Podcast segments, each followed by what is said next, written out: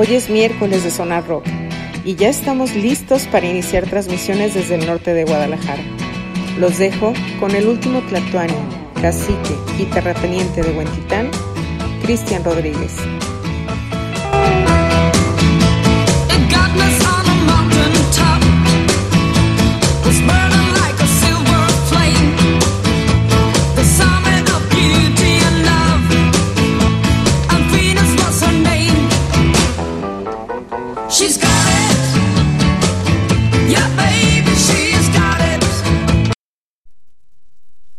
Buenas noches, días, tardes, madrugadas, dependiendo de la zona horaria en la que nos escuchen.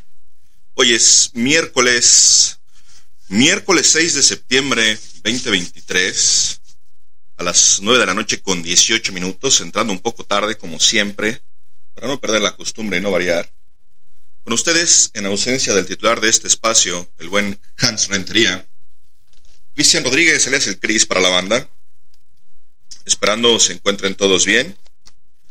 Saludándoles con el gusto de siempre. Para mí es un placer estar acá de este lado del micrófono.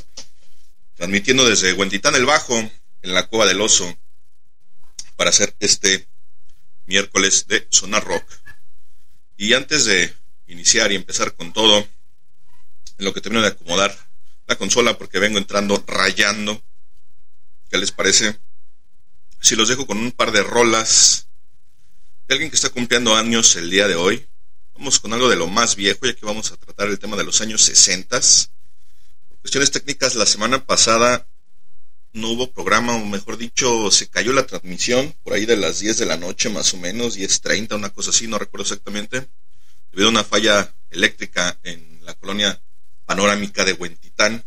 Me quedé sin luz y pues obviamente ya no pude transmitir, así que el día de hoy retomamos quedó un poco del podcast, pero la verdad es que no se escuchaba muy bien. Por ahí había algún sonido de eco en el, en el micrófono que me desagrada bastante. Entonces decidí iniciar el programa nuevamente este miércoles. Así que vamos con lo mismo.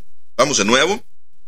Tratando de hacerlo un poco más interactivo. Si me ayudan con algunas rolas o algún comentario, alguna anécdota acerca de los años 60. Si ustedes estuvieron cerca de esa época, si les tocó escuchar la música de los años 60, ya sea con sus hermanos mayores o con sus padres, si les tocó un poco de, la moda de esos años, del movimiento hippie, etcétera, etcétera, etcétera.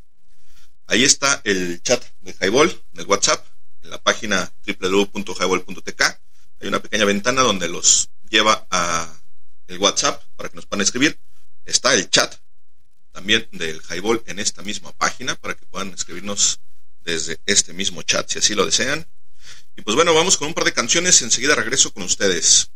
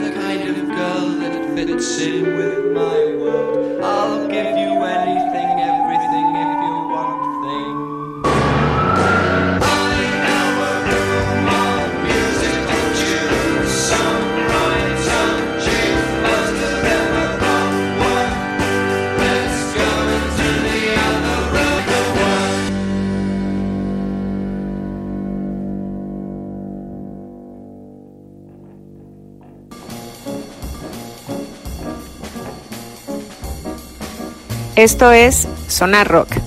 Regresamos.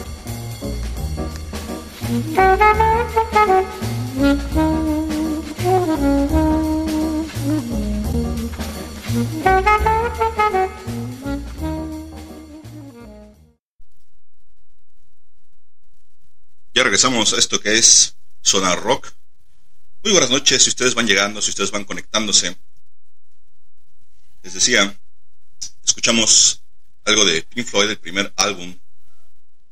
Esto fue Astronomy Domain, que es la canción que abre el álbum, y la segunda fue Bike, la canción que cierra el álbum The Piper at the Gates of Down, salido a la luz en 1967. 11 canciones reducidas a 41 minutos con 54 segundos. Primer álbum de Pink Floyd.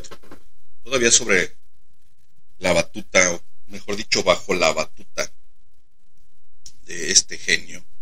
Este genio medio loco como todos los, los son, ¿no? Todos los genios tienen un poco de locos. Llamado Sid Barrett, quien fuera amigo entrañable del maestro Roger Waters, quienes formarían Pink Floyd, después se agregarían Richard Wright, Nick Mason y finalmente David Gilmour, y bueno, tal vez usted se pregunte por qué carajos estamos abriendo con Pink Floyd y por qué algo tan, tan psicodélico. La intención es hacer una remembranza de los años 60 y la música que marcó toda esta década. Y obviamente Pink Floyd no puede faltar en, este, en esta remembranza. Pero más aún, un día como hoy, un 6 de septiembre, pero de 1943, nace George Roger Waters, mejor conocido como Roger Waters, músico y compositor británico, como ya lo mencioné, cofundador de Pink Floyd, considerada una de las bandas más influyentes en la historia de la música moderna, se convirtió tras la marcha de Sid Barrett en el compositor conceptual de la banda. Además de ser el bajista, fue uno de los cantantes y experimentó con sintetizadores, guitarra eléctrica y acústica. Con él Pink Floyd alcanzó el éxito mundial en las décadas de 1970 y principios de 1980 gracias a los álbumes conceptuales Dark Side of the Moon de 1973, Which You Were Here de 1975, Animals de 1977, The Wall de 1979 y el último trabajo que realizó de la mano de Pink Floyd fue The Final Cut en 1983 Dejó la banda en 1986 debido a diferencias creativas y legales con el resto de los integrantes. Resuelta la disputa en 1980 en 1900, 97 pasaron casi 18 años para que volviese a tocar con la banda hacia el 2010. El grupo había vendido más de 250 millones de discos solo en Estados Unidos y 74 millones de álbumes. En 1996 fue admitido en el Salón de la Fama del Rock de Estados Unidos y del Reino Unido como miembro de Pink Floyd. Desde 1999 ha hecho varias giras. Desde 1989, eh, en 2005, el 2 de julio del 2005 se reúne con los compañeros de Pink Floyd para el concierto de beneficencia Live Aid, la única aparición de Roger Waters con la banda desde su última actuación hacía 24 años atrás. Y bueno, en unos momentos más tal vez comentemos un poco más acerca de este, para mí es un gran, gran músico, uno de los más influyentes en la historia del rock and roll, con música psicodélica al inicio y después un tanto más progresiva. La realidad es que su música de forma innegable es de lo mejor que le ha ocurrido a la historia del rock and roll. Y para hacer un pequeño recorrido acerca de, la música de los años 60, ¿qué les parece si vamos escuchando algo de alguna de las otras leyendas de los años 60? Mm, vamos a escuchar algo de los Beatles. Sí, sí, vamos escuchando algo de los Beatles. Mm, mm, vamos con esta canción de los Beatles y enseguida regreso con ustedes.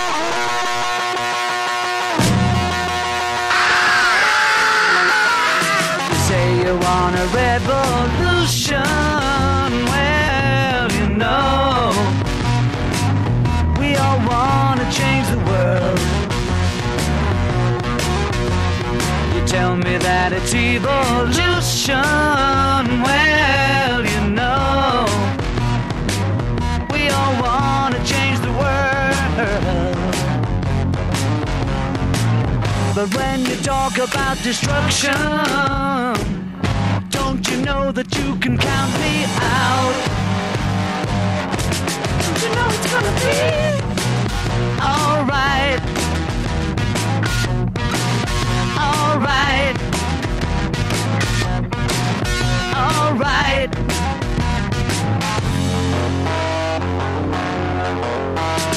You say you got a real solution. Well, you know, we don't love to see the plan. You ask me for a contribution.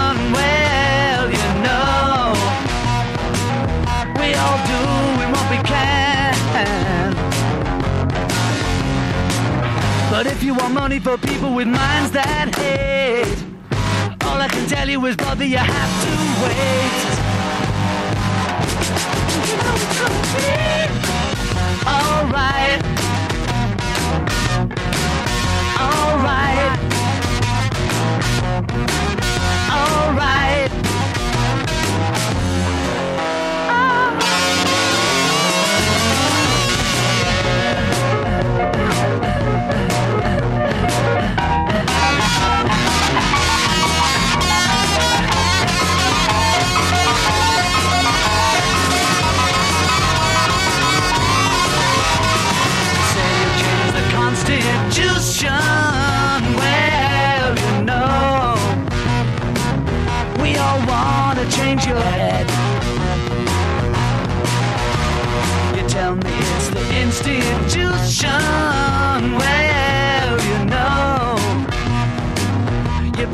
Your mind instead.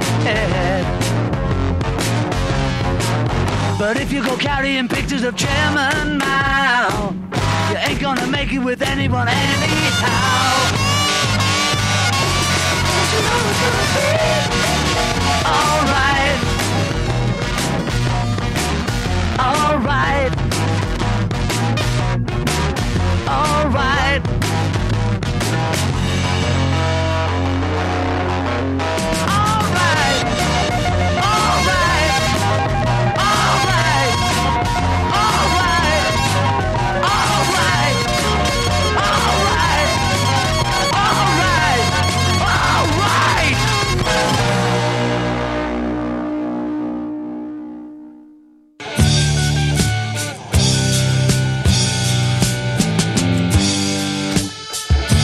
Esto es Sonar Rock. Regresamos.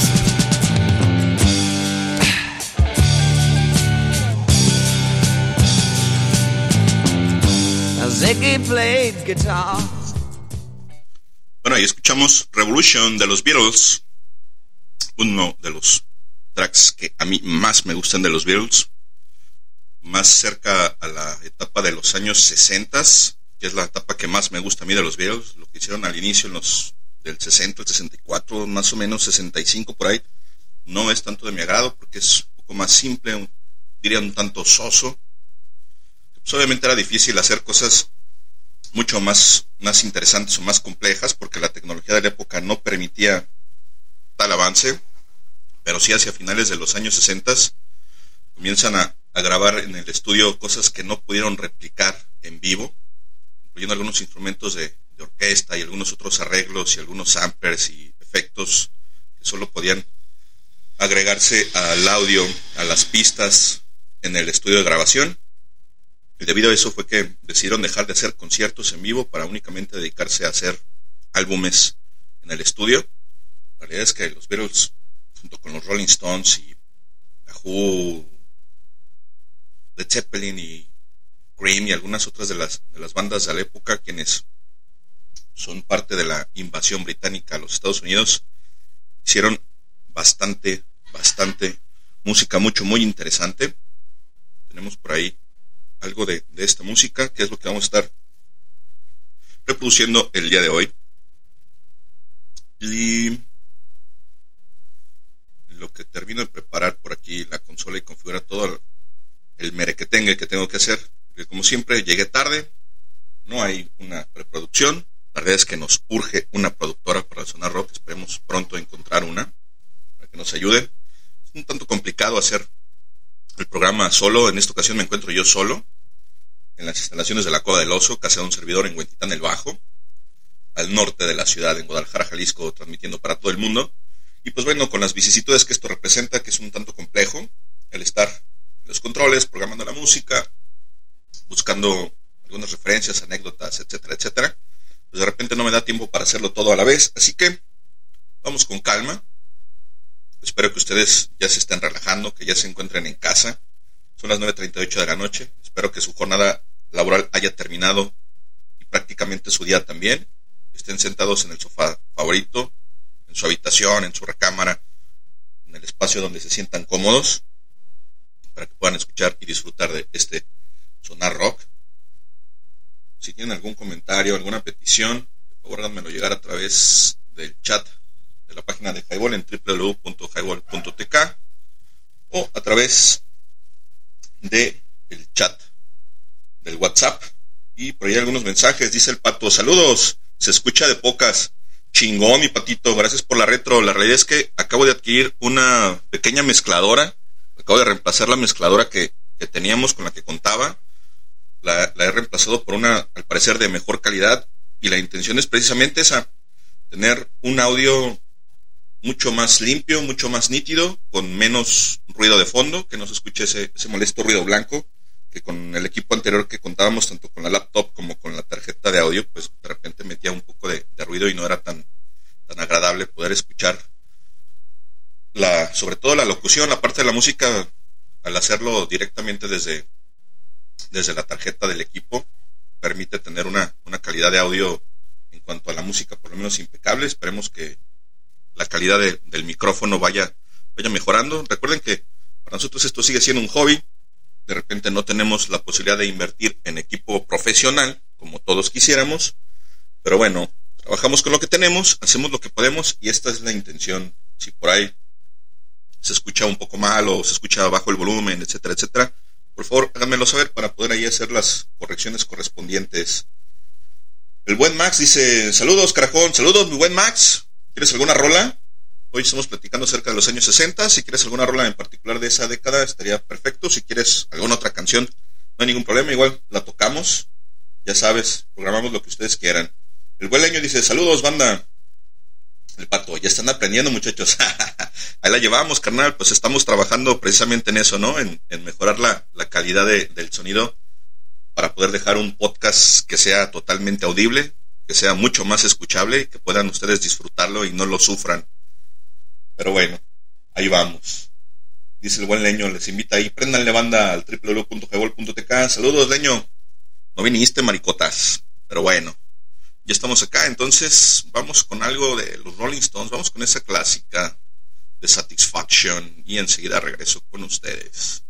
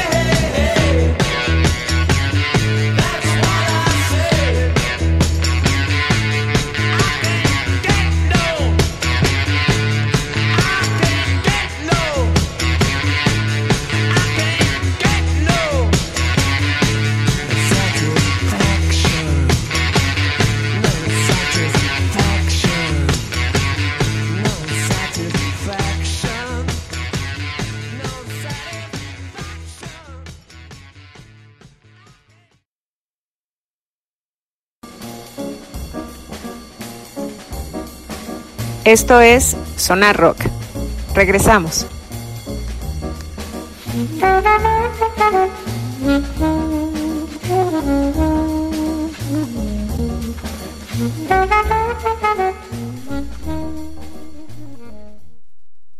Así es, gente de Sonar Rock, estamos de vuelta. Bueno, hoy estamos hablando un poco sobre el rock and roll de los años 60 y con ello pues hay que hablar obviamente de la invasión británica el cual es un movimiento musical predominante en Estados Unidos hacia mediados de los años 60, cuando grupos de rock precedentes del Reino Unido alcanzaron altas cuotas de popularidad a raíz del éxito del grupo británico de rock The Beatles. Estos grupos claramente influenciados por el rock and roll, el blues y el rhythm and blues estadounidenses eran capaces de elaborar canciones sencillas y pegajosas. Antes de la fulgurante llegada de los Beatles, cantantes como Cliff Richard o bandas como The Shadows gozaron de gran repercusión en el Reino Unido. La casi nula presencia británica en el panorama musical estadounidense se refleja claramente en el número de canciones británicas que lograron situarse durante aquella época en las primeras posiciones de las listas estadounidenses. Únicamente dos, Stranger on the Shore de Mr. Acker Bilk y Telstar de The Tornados en mayo y diciembre de 1962 respectivamente. Con la publicación por parte de Capitol del sencillo The Beatles I Want to Hold Your Hand a finales de 1963 llegó la revolución. Los Beatles visitaron Estados Unidos por primera vez y su disco pronto se situó en los primeros puestos de las listas. Además, su presencia en el programa de Ed Sullivan el 9 de febrero de 1964 marcó un récord de telespectadores jamás alcanzado hasta la fecha. En este momento suele ser considerado el comienzo de la invasión británica. Los Fab Four pronto se hicieron con el primer puesto de las listas, lo cual abrió el mercado estadounidense a bandas británicas de rock como The Rolling Stones, The Dave Clark Five, The Animals o The Who, como el cantante Tom Jones.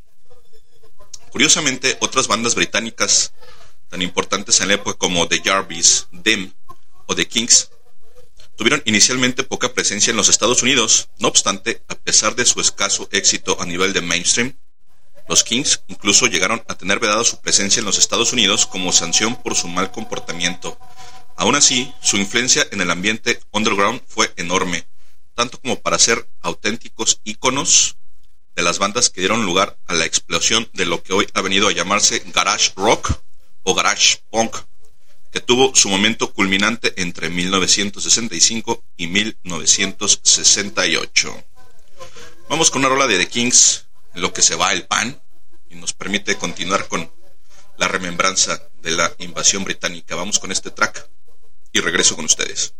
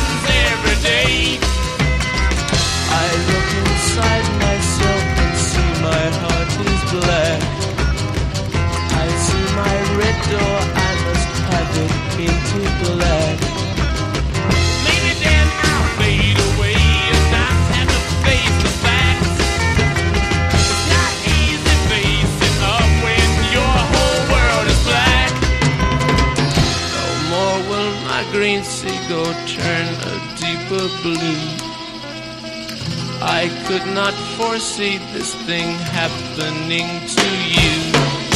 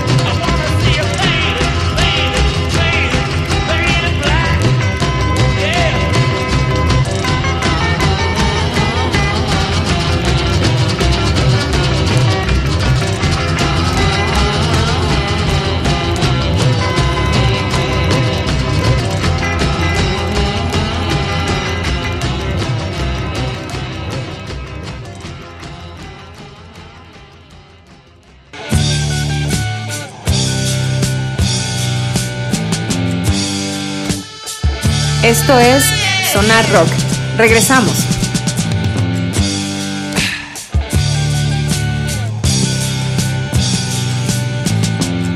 Now Ziggy played guitar. Ya regresamos a esto que sigue siendo Sonar Rock. Ahí escuchamos un par de rolas de The Kings y The Rolling Stones, Painting Black. A raíz del éxito de los Beatles en el mercado estadounidense comenzó el verdadero proceso de la llamada invasión británica, con bandas como The Rolling Stones, Dave Clark, The Who, The Animals, Tom Jones, entre otros. Literalmente invadieron los Estados Unidos con su música. The Rolling Stones pisaron por primera vez suelo estadounidense en junio de 1964, presentándose en los mejores recintos y mejores programas de la época como The Ed Sullivan Show.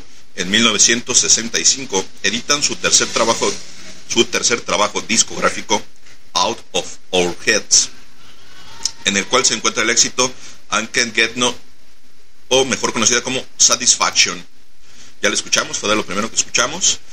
El primero de los muchos números uno en las listas americanas que obtendría posteriormente la banda. Curiosamente, The Rolling Stones alcanzó con sus dos primeros discos el, el número uno en el mercado británico, pero no así en los Estados Unidos.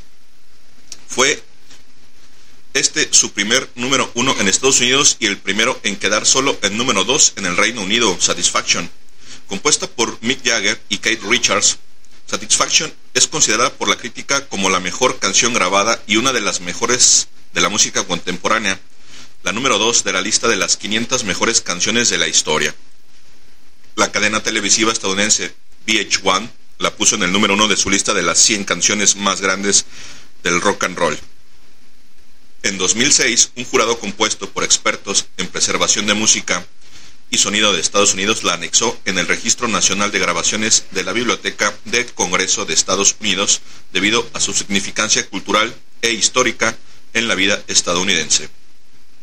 The Rolling Stones y The Animals son los primeros en bombardear musicalmente a los Estados Unidos tras el terreno preparado por The Beatles.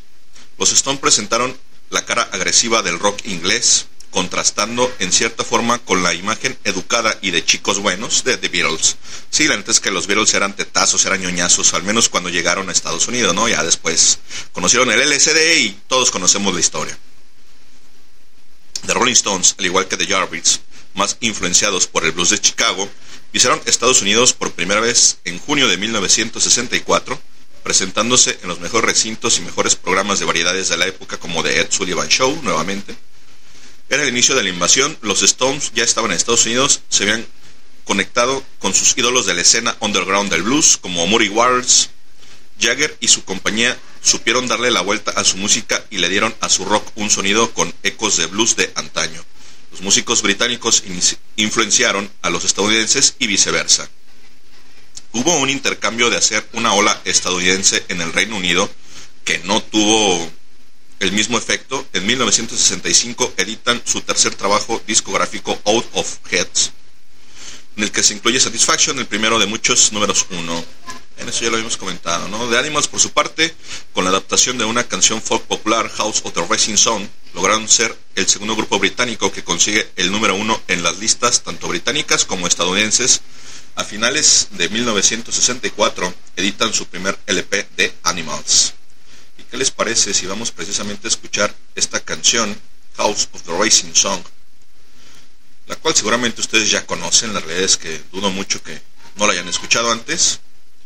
Es un track bastante popular y uno de los clásicos del rock de los años 60.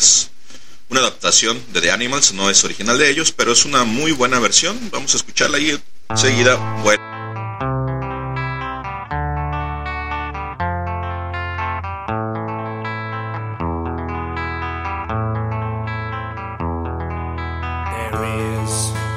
house in New Orleans. They call the ride.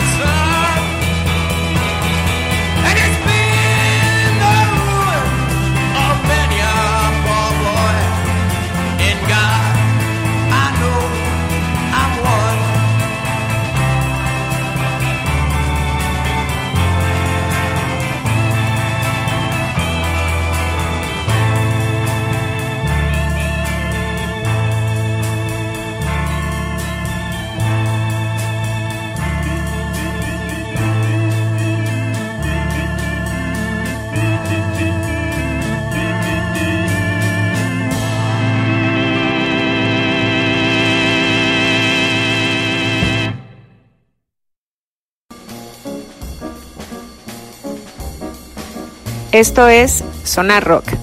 Regresamos.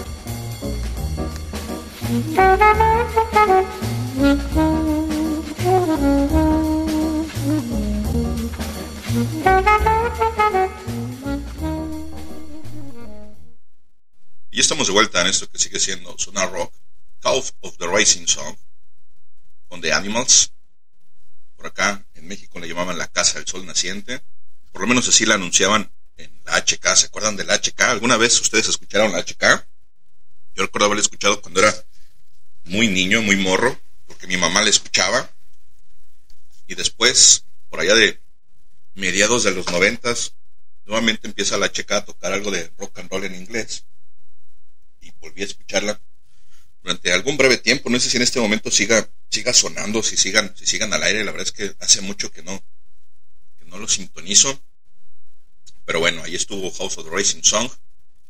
Y ahora vamos con la respuesta gabacha. Aunque los estadounidenses tenían bandas de éxito, lo cierto es que la invasión británica fue percibida literalmente como eso, una auténtica invasión. No obstante, pronto se montó algo parecido a una reacción, lo que ha sido llamado como la respuesta estadounidense.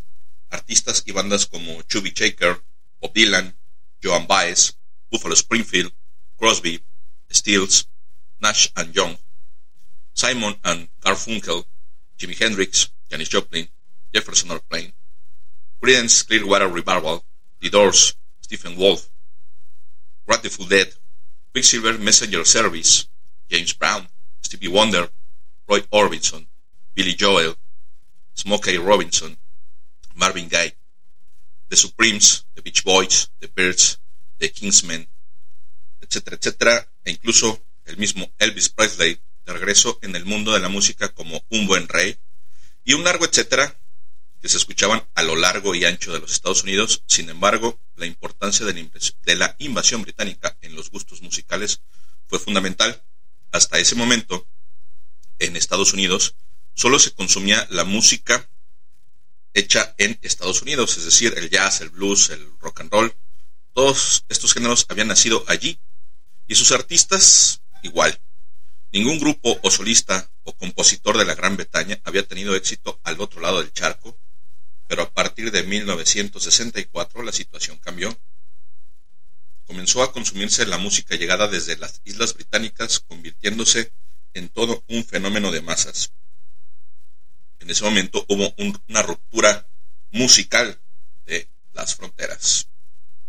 A partir de 1966, el nacimiento del movimiento hippie en California supuso algo parecido a una victoria norteamericana. A partir de ese momento, el centro del mundo musical cruzó de nuevo el Atlántico y se trasladó a Estados Unidos. En Los Ángeles aparecen The Doors.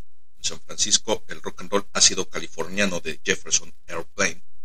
For Dead, Silver Messenger Service, o Big Brother, and the Holding Company establece nuevos caminos y fórmulas musicales. El propio Eric Burdon, líder de Animals, disuelve su vieja banda y se establece en la costa oeste estadounidense.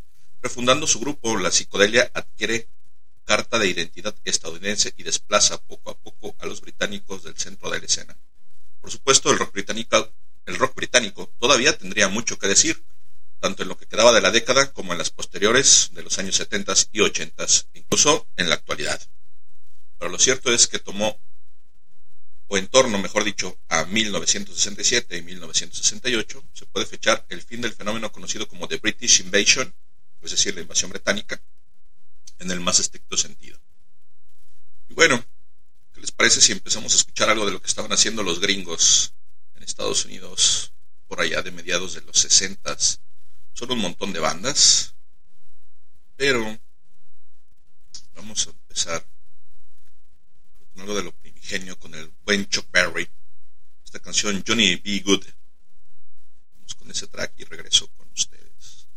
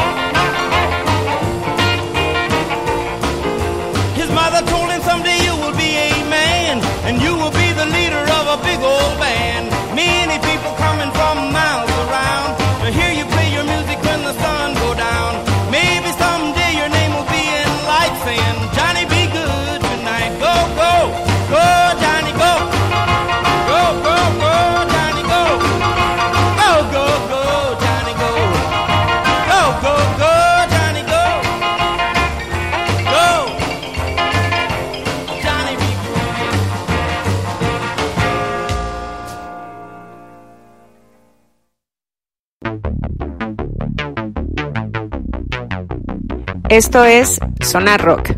Regresamos.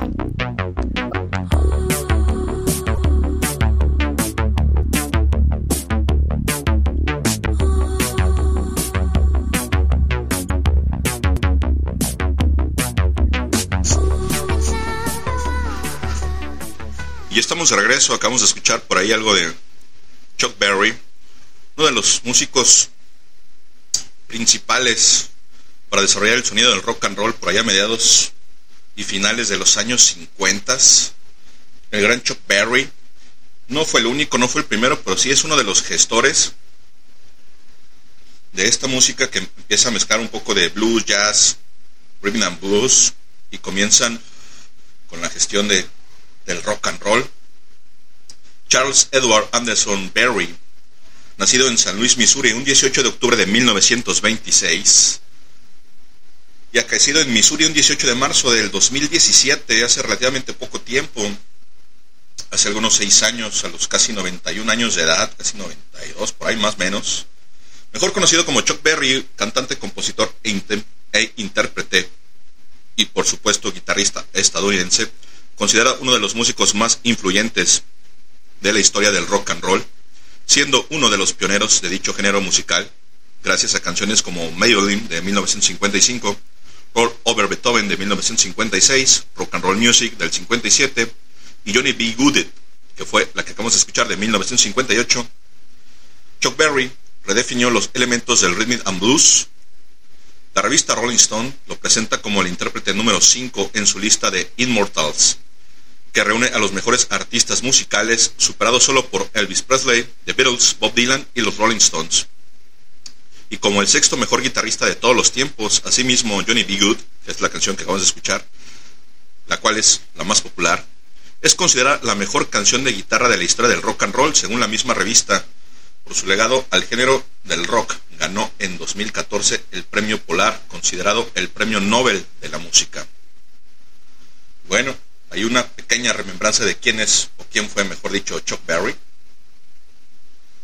La verdad es que son muchísimos los músicos los que iniciaron e hicieron un parteaguas en los años 60 con la música del rock and roll. Muchos de ellos influenciados por el blues todavía en estos, en estos años, en esta década, lo cual para mí es todo un gusto y un placer. Es que la música blues también tiene su encanto si usted no le gusta, por ahí escúchese algo de los éxitos, de lo clásico, de lo más sonado, y se va a encontrar con una gran cantidad de exponentes. Hay muchísima música que vale mucho la pena. Dele por ahí alguna revisada uno de estos días que no tenga nada mejor que hacer. Y seguramente se va a dar una gran sorpresa escuchando canciones del blues clásico. Y para no desentonar, vamos con algo de la bruja cósmica con Janis Joplin, que también es un mujerón y es una de las primeras del rock and roll. En el blues y en el jazz ya había algunos exponentes que habían hecho mucho ruido. Me refiero a las féminas. Pero en el rock and roll creo que ella es de las primeras. No sé si exactamente la primera. Pero vamos a escuchar algo llamado Peace of My Heart de Janis Joplin y regreso con ustedes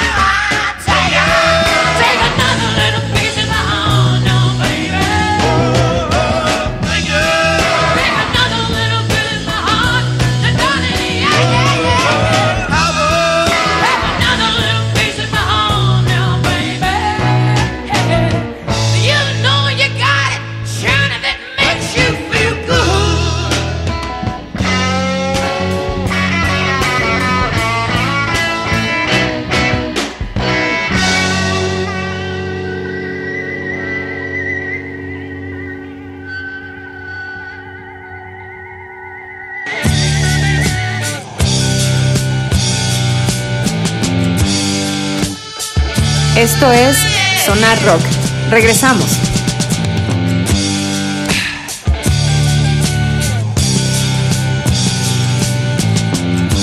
Ziggy played guitar. Estamos de vuelta en eso que sigue siendo Sonar Rock. Aquí escuchamos Piece of My Heart de Janis Joplin. Esto viene incluido en el álbum Cheap Thrills con la banda Big Brothers and the Holding Company de 1968. Incluye 11 títulos en 55 minutos, editado por el sello discográfico Sony Music Entertainment. Sale el 12 de agosto de 1968. ¿Y qué les parece si vemos quién es, o quién fue, mejor dicho, Janis Lynn Joplin, nacida en Port Arthur, Texas, el 19 de enero de 1943, quien falleciera en Los Ángeles, California, lamentablemente el 3 de octubre de 1970, cantante estadounidense de rock y blues que se convirtió en un ícono hippie y de la contracultura en la década de los años 60, considerada por la crítica especializada una de las mejores y más influyentes artistas de todos los tiempos. Es la primera mujer estrella del rock and roll, sus discos se encuentran entre los más vendidos de la industria musical. Falleció a la edad de 27 años, solo un par de semanas después que otro gran músico y amigo estadounidense, Jimi Hendrix, quien también falleciera a los 27 años de edad, incluyéndose ambos dos en este popular y no agraciado Club de los 27, del que posteriormente formaría parte también Jim Morrison, y años después, ya en los noventas, veintitantos años después, Kurt Cobain, vocalista de Nirvana, abanderado del movimiento grunge, pero eso es tela de otro, de otro programa. Janis Joplin, nacida el 9 de enero del 43 en Port Arthur, localidad industrial de Texas. Sus padres, Sid, que trabajaba en una refinería, y Dorothy, que había destacado cantando en su instituto, habrían querido que Janis fuera maestra. Tenía dos hermanos menores, Laura y Mitchell. Su familia solía asistir a la iglesia de Cristo. Los Joplin sentían que Janis siempre necesitaba más atención que el resto de sus hijos. Su madre decía, ella era infeliz e insatisfecha. La relación no era más adecuada. En su adolescencia se hizo amiga de un grupo de marginados a través de quienes tuvo acceso a, dis a discos de artistas de blues afroamericanos como Bessie Smith, Ma Rainey o, Lud o Bailey,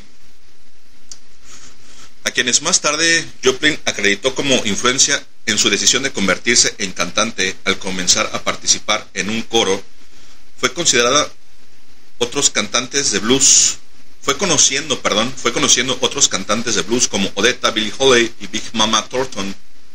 A los 17 años comenzó a manifestar su amor por la música, frecuentando los bares de Luisiana, donde escuchaba música afroamericana de blues y jazz. Entre sus compañeros de clase estaban G.W. Bailey y Jimmy Johnson. Joplin se graduó de la preparatoria en 1960 y asistió a la Mar State College of Technology of Vermont en Texas durante el verano y más tarde en la Universidad de Texas en Austin. Aunque no completó sus estudios, el periodo universitario de Daily Texas publicó un perfil de ella en la edición del 27 de julio de 1962 titulado Ella se atreve a ser diferente. El artículo comenzó, ella va descalza cuando se siente como ella misma, lleva Levi's a clase porque son más cómodos y lleva su auto harp con ella donde quiera donde quiera que va, por lo que en caso de que tuviera el impulso de romper a cantar, le será muy útil. Ella se llama Janis Joplin. Cuando estudiaba en Bellas Artes en la Universidad de Texas, en Austin, comenzó a cantar de forma habitual en bares, participaba frecuentemente con la banda Waller Creek Boys. Allí empezó a tener reputación de ser una fuerte bebedora. En 1963 se trasladó a la ciudad de San Francisco, dejando Texas para irse a San Francisco, solo para estar lejos de Texas porque mi cabeza estaba en un lugar muy diferente, dijo en enero de 1963, viviendo en Playa del Norte y más tarde en Hughes, Hewsbury. Estando allí conoció a muchos músicos, de los que más tarde se reencontraría con su amante Ron Pippen McKernan, después miembro de The Grateful Dead. En 1964 grabó un disco casero con Jorma Conen, futuro guitarrista de Jefferson Airplane, y Margareta Conen.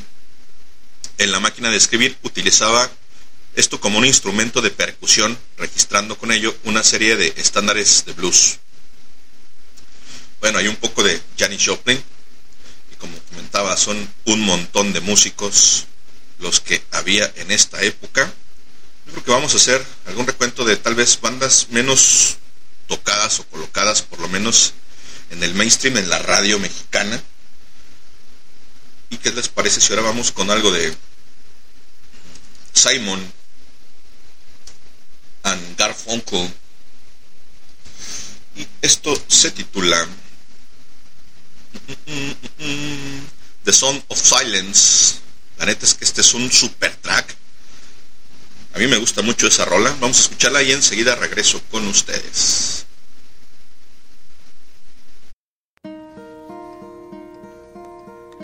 Hello, darkness, my old friend. I've come to talk with you again. Because a vision softly creeping left its seeds while I was sleeping. And the vision that was planted in my brain still remains within the sound of silence. In restless dreams, I walked alone,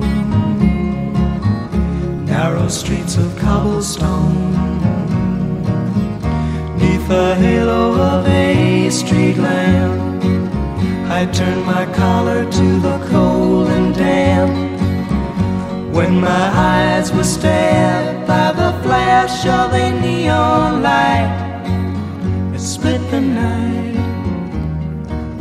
and touched the sound of silence. And in the naked light, I saw ten thousand people, maybe more. People talking without speaking People hearing without listening. People writing songs that voices never share. No one dared disturb the sound of silence. Fool said I, you do not know. Silence like a cancer grows hear my words that I might teach you. Take my arms that I might reach you. But my words, like silent raindrops, fell and echoed the wells of silence. People bowed and prayed to the neon god they made. And the sign flashed out its warning in the words that it was forming.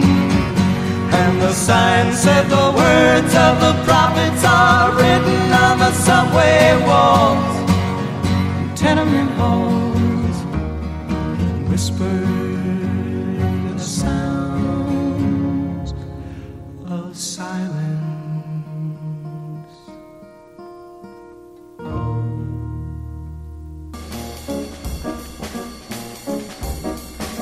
Esto es Sonar Rock.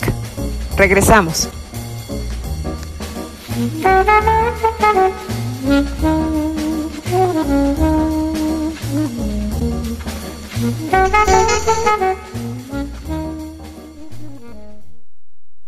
Bien, ahí escuchamos The Song of Silent de Simon and Garfunkel.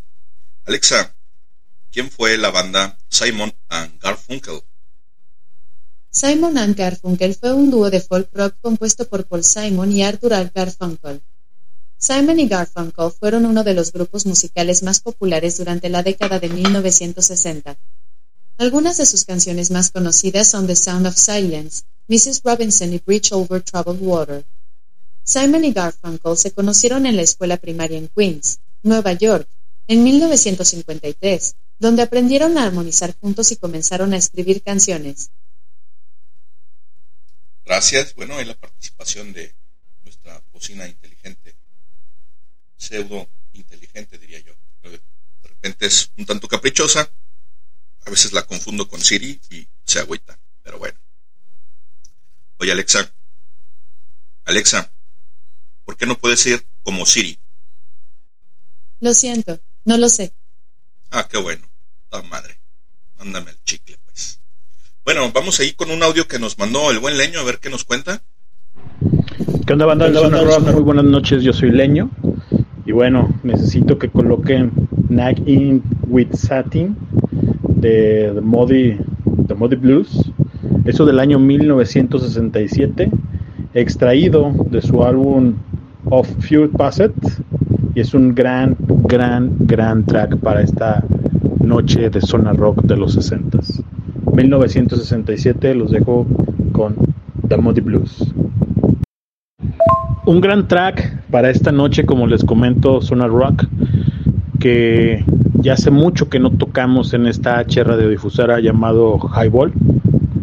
Y bueno, aquí está para todos ustedes desde la Cueva del Oso con el buen Cristian Rodríguez transmitiendo y refrescando tu mente por este proyecto llamado Highball. Gracias banda, súbanle.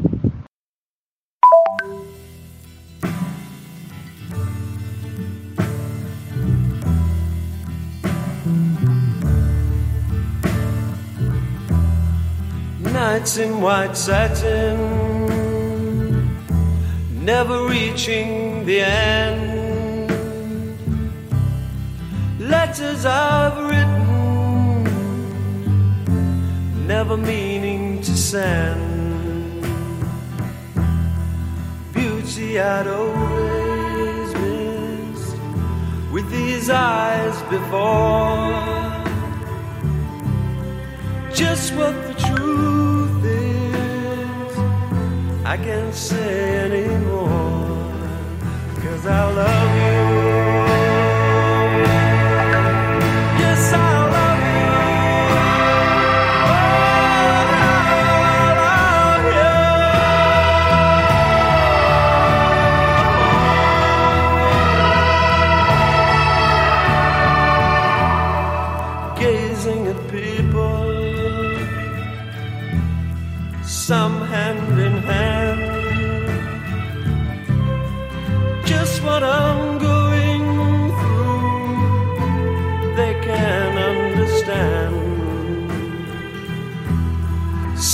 Try to tell me thoughts they cannot defend. Just what you want to be, you will be in the end. And I love you.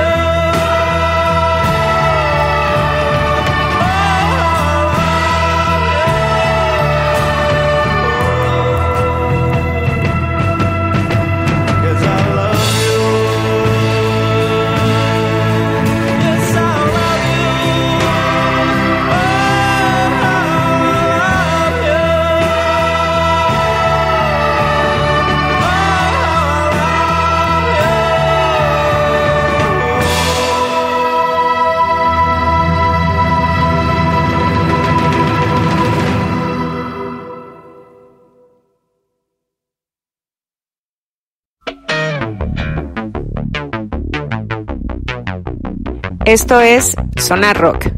Regresamos.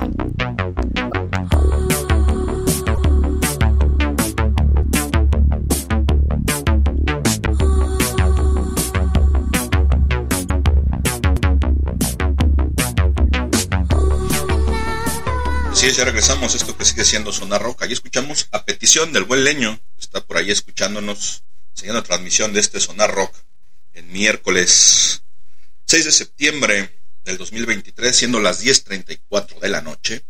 Estamos en las instalaciones de la Coa del Oso desde Huentitán el Bajo, transmitiendo para el mundo. Escuchamos a Modi Blues con Nice in Waisarin. Alexa, ¿quién es la banda Moody Blues? The Moody Blues fue un grupo de rock de Reino Unido que se formó en Birmingham en 1964. Su primera voz fue de Neil Lane, que más adelante sería compañero de Paul McCartney en Wings. También participaban en el grupo Graham Edge, Ray Thomas, Lynn Werrick y Mike Pinder. Sus comienzos fueron como una banda de R&B típica de la Inglaterra de la época y sacan su primer single, Steal Your Heart Away, en septiembre de 1964. Bueno, pues ahí está el dato de estos ingleses de Moody Blues. La neta, son muy buenos. Este es un track, como decía el buen año.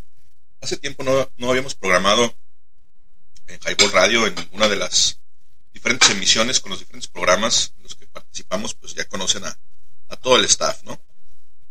Y bueno, nos quedamos con eso y pues obviamente no podemos dejar de poner a uno de los íconos de los años 60 y aun cuando su carrera fue muy corta y muere muy joven, sin duda alguna es uno de los mejores, si no es que el mejor guitarrista de todos los tiempos. Estamos hablando obviamente de Jimi Hendrix. Vamos con esta canción Little Wing y enseguida regresamos y platicamos un poco de quién es Jimi Hendrix.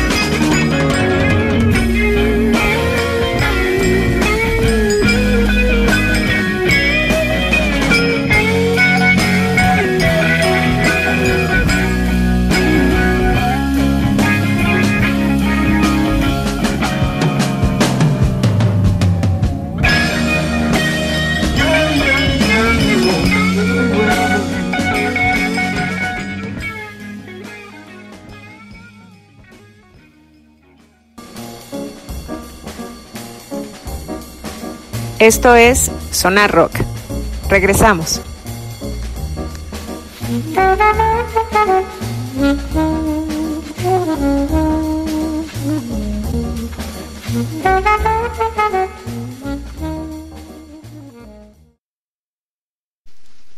Estamos de vuelta en Sonar Rock y escuchamos Little Wing de Jimi Hendrix, una pieza cortita, concisa, donde hace pues, una demostración de su gran técnica para tocar la guitarra.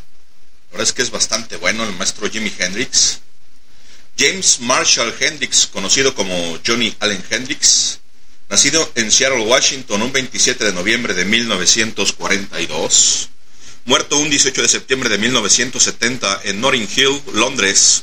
Jimi Hendrix, guitarrista, cantante y compositor estadounidense, a pesar de que su carrera profesional solo duró cuatro años, sí, así es, solo cuatro años y eso le bastó para ser el mejor guitarrista del mundo, es considerado uno de los músicos y guitarristas más influyentes de la historia del rock and roll. El Salón de la Fama del Rock and Roll lo describe como indiscutiblemente uno de los músicos más grandes de la historia del rock. Nacido en Seattle, Washington, en una diversa familia afroestadounidense que contaba además con raíces cherokees, comenzó a tocar la guitarra a los 15 años. En 1961 se enroló en el ejército de los Estados Unidos como paracaidista en la 101 División Aerotransportada y poco después se mudó a Clarksville, Tennessee. Comenzó a tocar en algunos conciertos conocidos como Chitlin Circuit, donde consiguió un hueco tocando como músico de apoyo de The Isley Brothers y después para Little Richard, con quien continuó hasta mediados de 1965.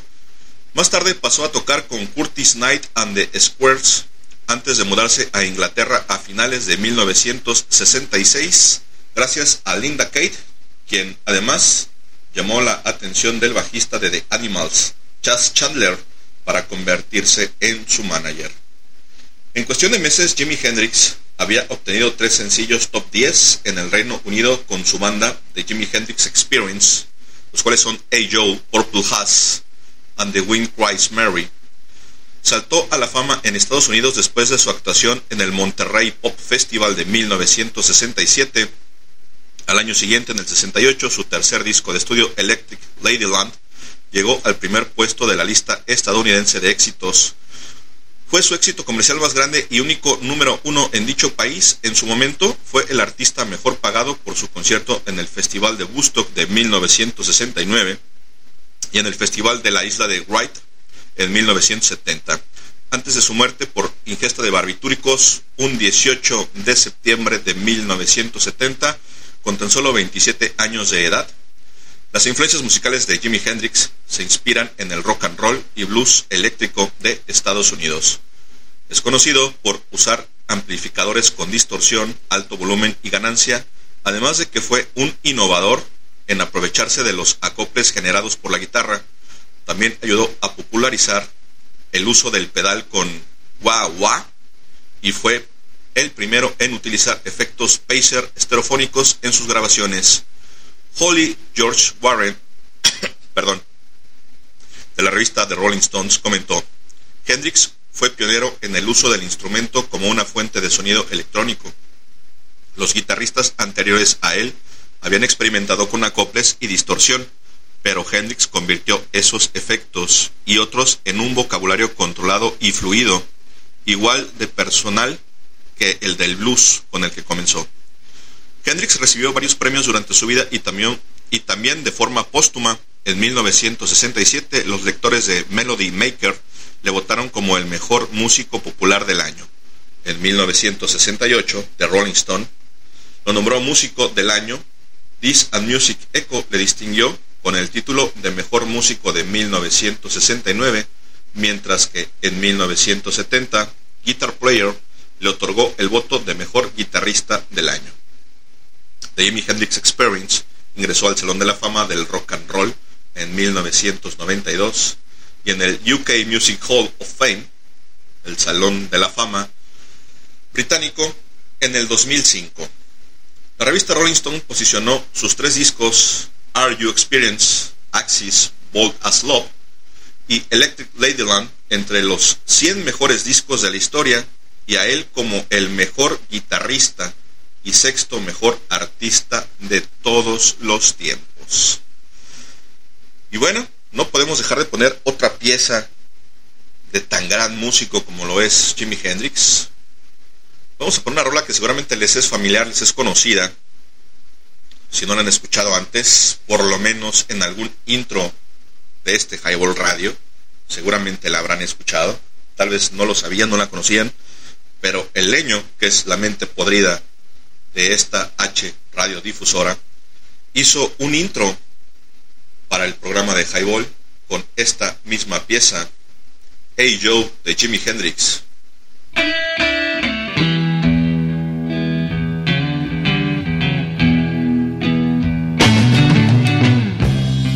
Hey oh, Joe, where you with that gun?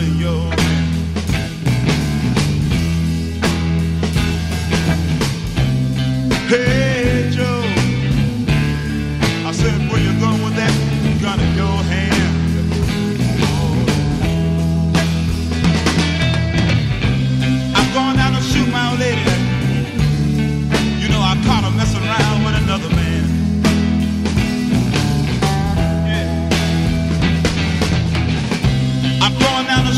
lady. Eh? You know I caught her messing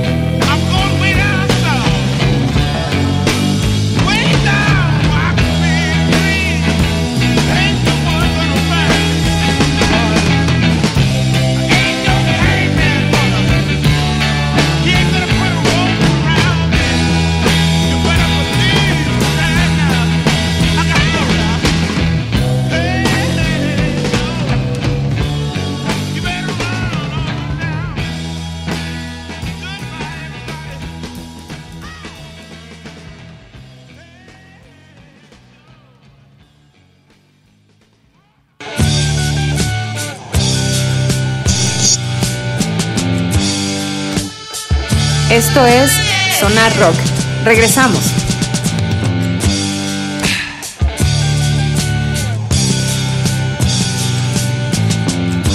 Ziggy played guitar. Estamos de vuelta en esto que sigue siendo Sonar Rock. Miércoles 6 de septiembre, 10 con 48 de la noche. Estamos hablando acerca de los años 60 y toda esta escena musical que hace toda una revolución en la música. Ahí acabamos de escuchar Hey Joe de Jimi Hendrix. Alexa, ¿qué es el movimiento hippie de los años 60? Traducido de sisecrean.com. El movimiento hippie fue una contracultura juvenil que surgió a mediados de la década de 1960 y que, en esencia, rechazó las convenciones de la vida dominante estadounidense.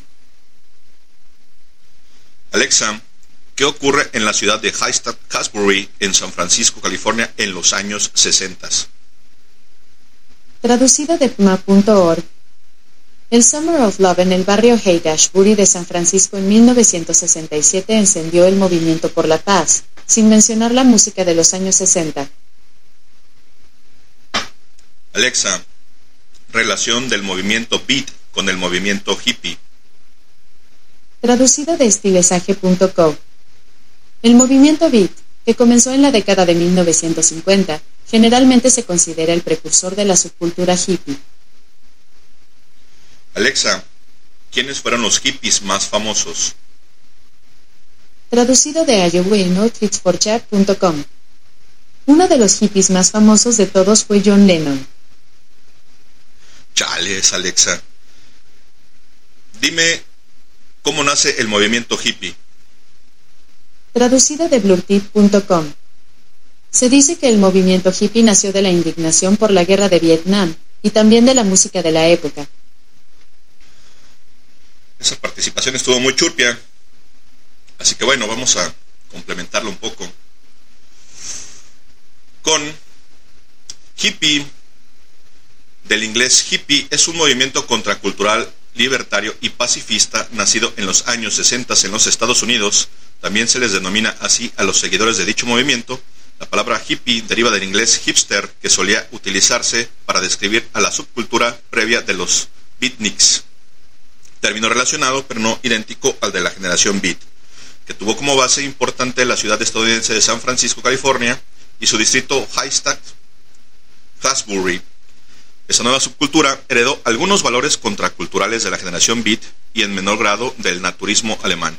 En algunos medios de comunicación se utilizaba el término beatnik para referirse de modo despectivo a la generación Beat. Los hippies escuchaban rock psicodélico, group y folk contestatario abrazaban la revolución sexual y creían en el amor libre. Algunos participaron en el activismo radical y en el uso de marihuana y alucinógenos como lo era el LSD y algunas otras drogas con la intención de alcanzar estados alterados de conciencia, en realidad una forma de rebelarse por la homogeneidad de conceptos que ofrecía el sistema de la época. También buscaron formas de experiencia poco usuales en esos tiempos, como la meditación, debido a su rechazo al consumismo, solían optar por la simplicidad voluntaria, ya sea por motivaciones espirituales religiosas, artísticas, políticas y ecologistas. A finales de los años 60 en Estados Unidos, los hippies constituyeron una corriente juvenil masificada para después quedar pasada de moda. Pero las siguientes generaciones, llamadas neo-hippies, mantendrían vivo el movimiento como una subcultura establecida en muchas formas, con nuevas generaciones hasta hoy.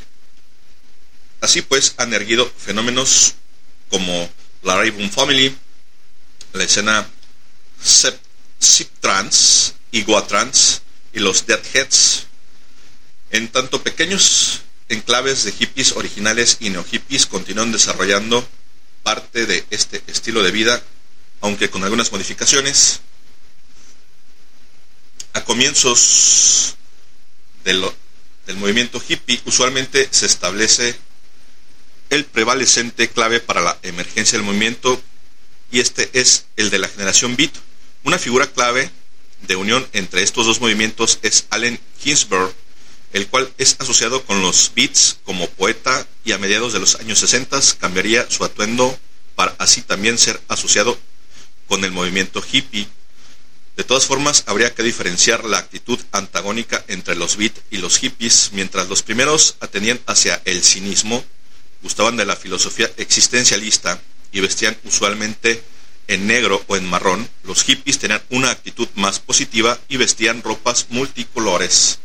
La influencia clave de los beats sobre los hippies fue su estilo de vida bohemio y una actitud anti-autoritaria. Por otro lado, en San Francisco, ya que era una ciudad importante para la generación beat, se convirtió en la meca del movimiento hippie. Durante los comienzos de los años 60, el novelista Ken Casey y los Merry Pranksters vivían comunalmente en la Honda, California. Los miembros de este colectivo incluían al héroe de la generación Beat, Neil Cassidy, Kim Babs, Mountain Girl, Bobby Gravy, Paul Krasner, Stuart Brandt, Paul Foster, George Walker, entre otros. Sus acciones y travesuras fueron documentadas en el libro de Tom Wolfe, The Electric Cool Aid Acid Test, en un bus escolar pintado en tonos psicodélicos llamado Furtor, una deformación intencional de la palabra inglesa para más allá, haciéndola parecerse a la palabra inglesa futuro. Los Merry Prankers viajaron a través de Estados Unidos para celebrar la publicación del libro de Casey y para visitar la Feria Mundial de 1964 en Nueva York. Otra influencia clave en el movimiento de música folk estadounidense, el cual tenía como base fuerte en el Greenwich Village de Nueva York y en el Berkeley, en California. Chandler Lautin III era fundador de un bar de conciertos de música folk llamado Rec Dog Salón.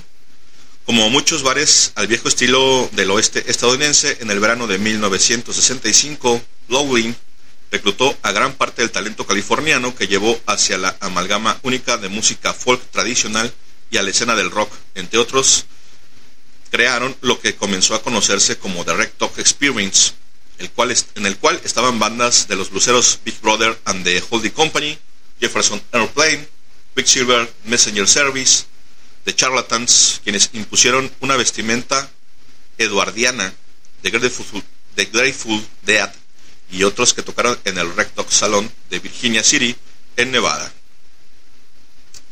Y bueno, ¿qué les parece si vamos con algo más de música?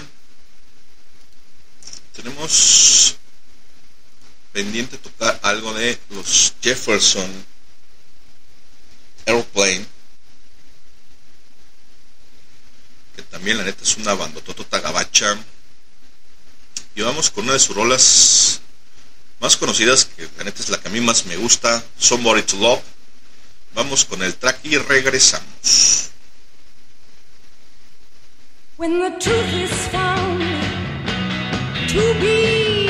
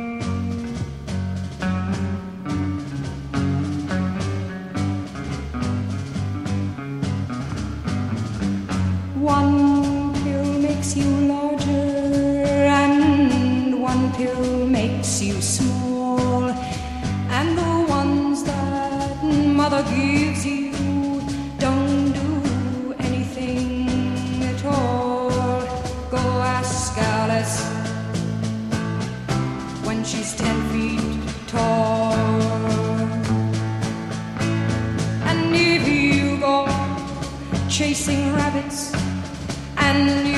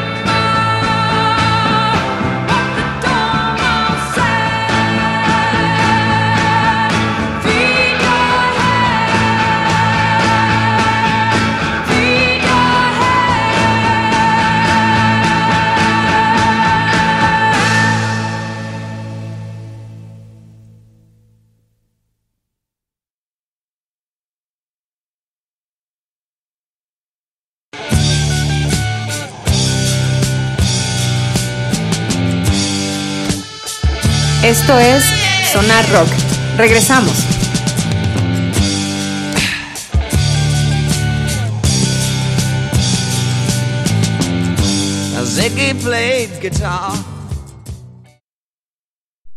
Regresamos a esto que sigue siendo Sonar Rock. Ahí los dejé con un par de piezas de Jefferson Airplane, Somebody to Love y White Rabbit, de su álbum mm, mm, Surrealistic Pillow, lanzado el. Esto es el primero de enero de 1967, un poco de rock psicodélico gabacho. Un par de piezas mucho, muy buenas. La es que les puse dos rolas porque estaba descongelando mi caguamita Victoria que ya destapé y me estaba echando, no me di cuenta, la dejé en el congelador y se congeló un poco. Como tip, si alguna vez se les llega a congelar una cerveza, antes de que la destapen, si ya se dieron cuenta que tiene hielo, que tiene escarcha, antes de abrirla, antes de retirarle la tapa, pónganla aproximadamente un minuto bajo el chorro del agua del fregadero y con eso es más que suficiente para bajar la temperatura interna del líquido y al momento que ustedes abran la cerveza, que boten la corcholata, cuando entre el líquido en contacto con el aire, eso va a evitar que se congele, se va a mantener bastante fría, pero no se va a congelar, no va a ser hielo, porque una vez que hacen hielo es bastante difícil sacar el contenido, porque el hielo tiende a subir y ya no permite que salga la cerveza, y eso es, por lo menos para mí, mucho, muy frustrante. Ese consejo les doy porque su tío borracho, el Chris hoy. Pero bueno, ahí estuvo ese par de rolas de los Jefferson Airplane. Alexa, ¿quiénes son la banda Jefferson Airplane? Jefferson Airplane fue una banda estadounidense de rock surgida en la ciudad de San Francisco, pionera del movimiento psicodélico influenciado por el LSD. Fue una de las primeras bandas de la escena de San Francisco en gozar de éxito comercial y crítico. A fines del decenio de la década de los 60, Jefferson Airplane era una de las bandas mejor pagadas de todo Estados Unidos. Muy bien. Pues bueno, ahí estuvo un poco de los Jefferson Airplane. Continuando un poco con lo del movimiento hippie, vamos a hablar un poco acerca de la popularización, reacción social y política. La atención masiva de los medios de comunicación estadounidenses al movimiento hippie causó molestias inclusive dentro de los mismos hippies en un parque de San Francisco al final del verano del amor, el cual ocurrió en 1969. Los Diggers decidieron organizar un evento teatral político llamado La Muerte del Hippie, en el cual se enterró simbólicamente a un hippie en un ataúd. Denunciaron ahí el fenómeno de atención nacional con mucho de una creación de los medios de comunicación. En alguna forma se quería también denunciar como esto había causado la llegada de muchas personas a San Francisco con perspectivas limitadas a la fiesta y a las drogas, y poco alineados con los valores más profundos en gestación como la no violencia y la creación de una sociedad alternativa. En algunos casos se dio la llegada de personas adictas a drogas duras como la heroína y con comportamientos violentos asociados al consumo de estas. En sí, se crea denunciar la mercantilización de la moda hippie y su recuperación por el capitalismo de consumo, que comenzaban a dar indicios de querer presentar una moda hippie para el consumo masivo. De todas formas, el fenómeno y las formas de vida estereotipadas por medio de los medios de comunicación adquirieron una notoriedad nacional. Los sectores conservadores de la sociedad estadounidense también se encontraban reaccionando contra el movimiento de derechos civiles que en ese entonces pelaba por la desgregación racial en Estados Unidos. En este contexto, sectores de afroestadounidenses dentro del movimiento de derechos civiles se radicalizaban y así aparecieron los Panteras Negras en la ciudad vecina de San Francisco, la ciudad de Oakland, aunque el, el ímpetu de los hippies y los cercanos a ellos poseía un claro sentido político, este comenzó a provocar una convergencia de muchos hippies con los movimientos sociales reivindicativos de la época. La cosa que llevó a muchos hippies a entrar en protesta social fue la guerra de Vietnam. En algunos casos se dieron alineaciones con una perspectiva política más amplia e inclusive el llevar a las propuestas utópicas a la práctica vivencial radical como fue la aparición de las comunidades in- intencionales hippies. Este movimiento tuvo como pionero el proyecto llamado Drop City, el cual comenzó como un intento artístico creativo, pero que atrajo la atención y el voluntariado de muchas personas.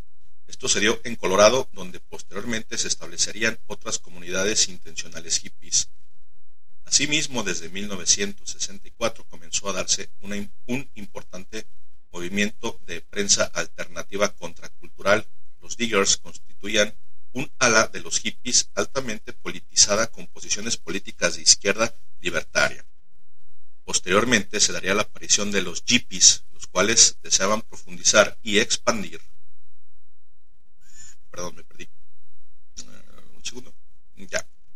Los cuales profu- profundizar y expandir las propuestas y acciones anticapitalistas de los Diggers, así como sus formas de acción directa basadas en el happening y el humor subversivo.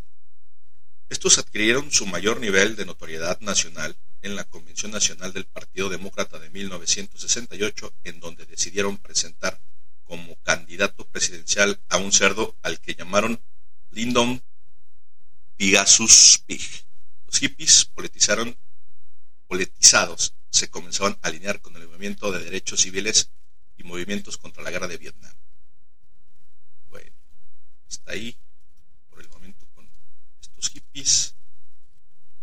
Y vamos a ver qué más podemos encontrar acerca de la música, qué es lo que más nos atañe.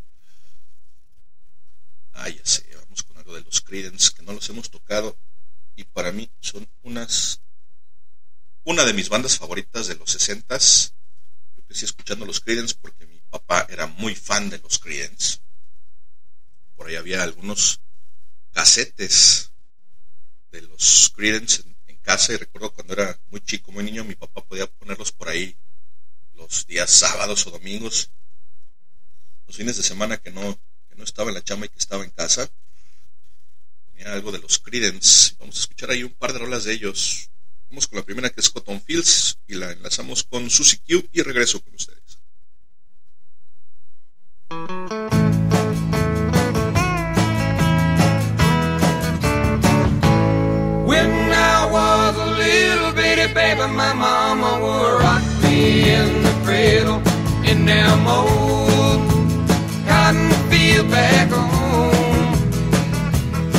Was down in Louisiana, just about a mile from Texarkana, in them old cotton field back home. When them cotton balls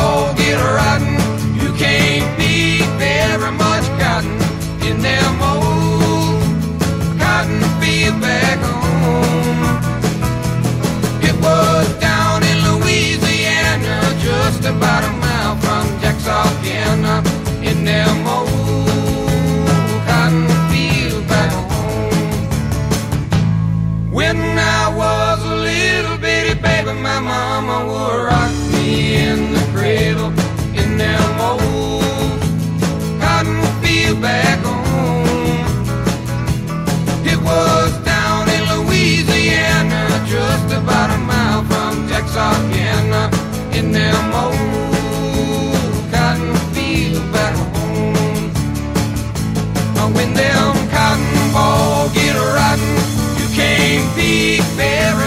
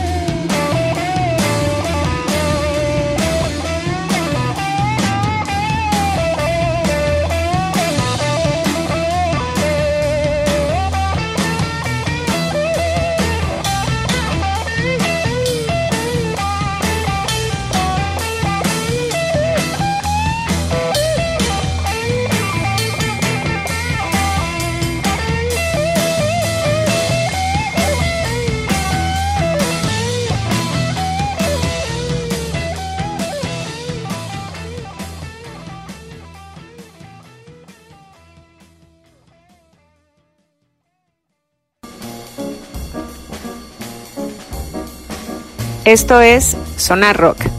Regresamos.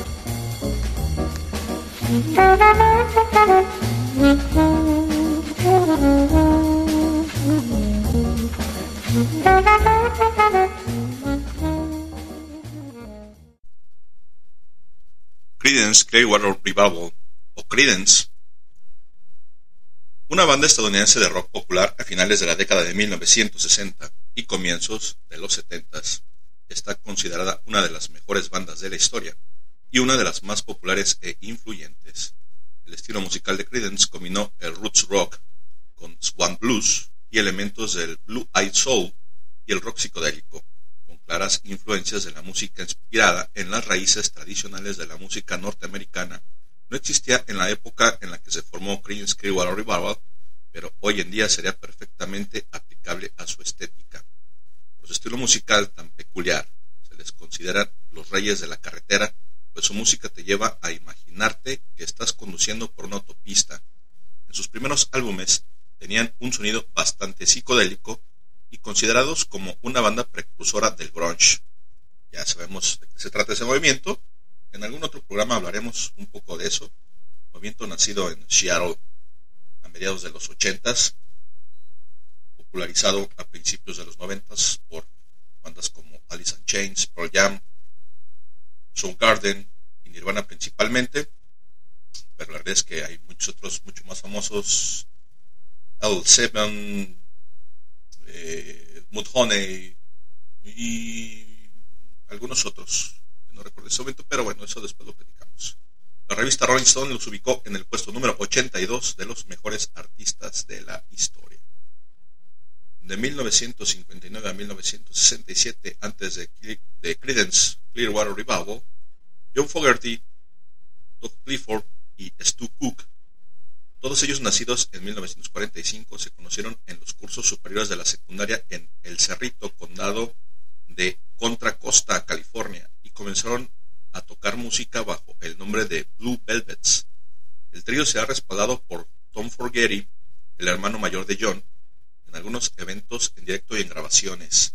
En 1964 firmaron un contrato con Fantasy Records, un sello discográfico independiente establecido en San Francisco.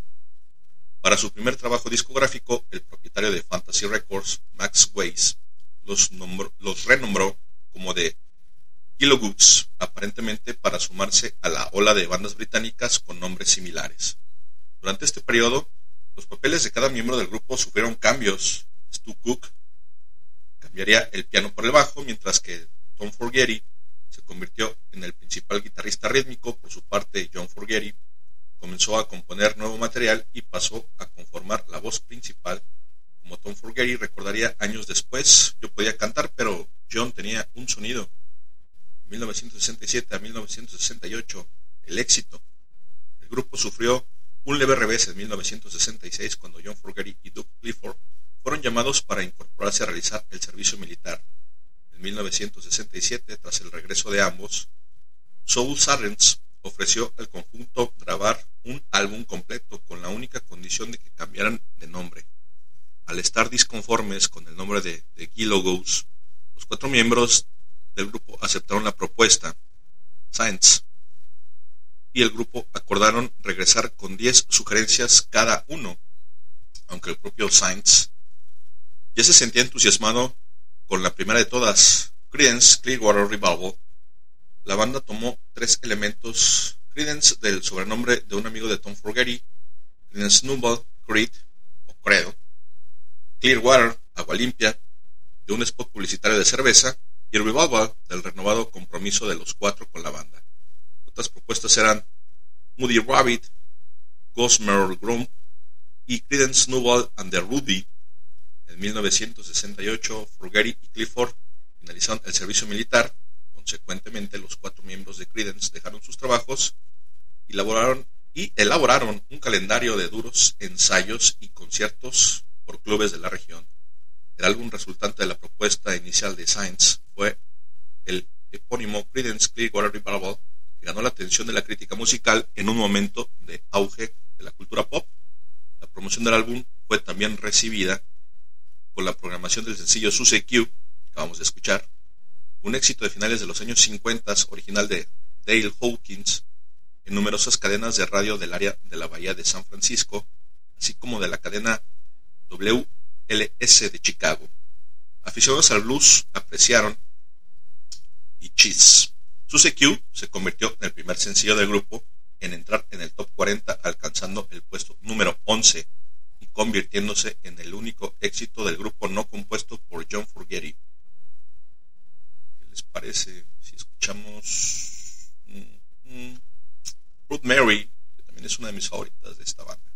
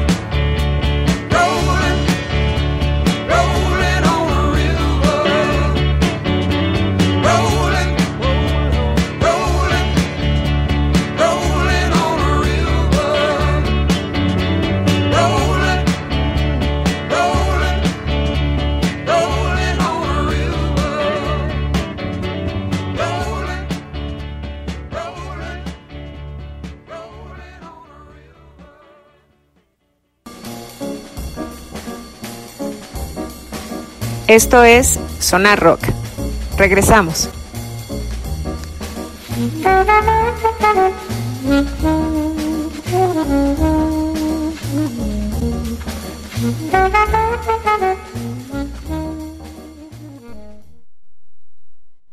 Mientras llevaban a cabo un calendario de conciertos para capitalizar su álbum debut, el grupo trabajó en su segundo álbum, Bayou Country, en los RCA Studios de Los Ángeles.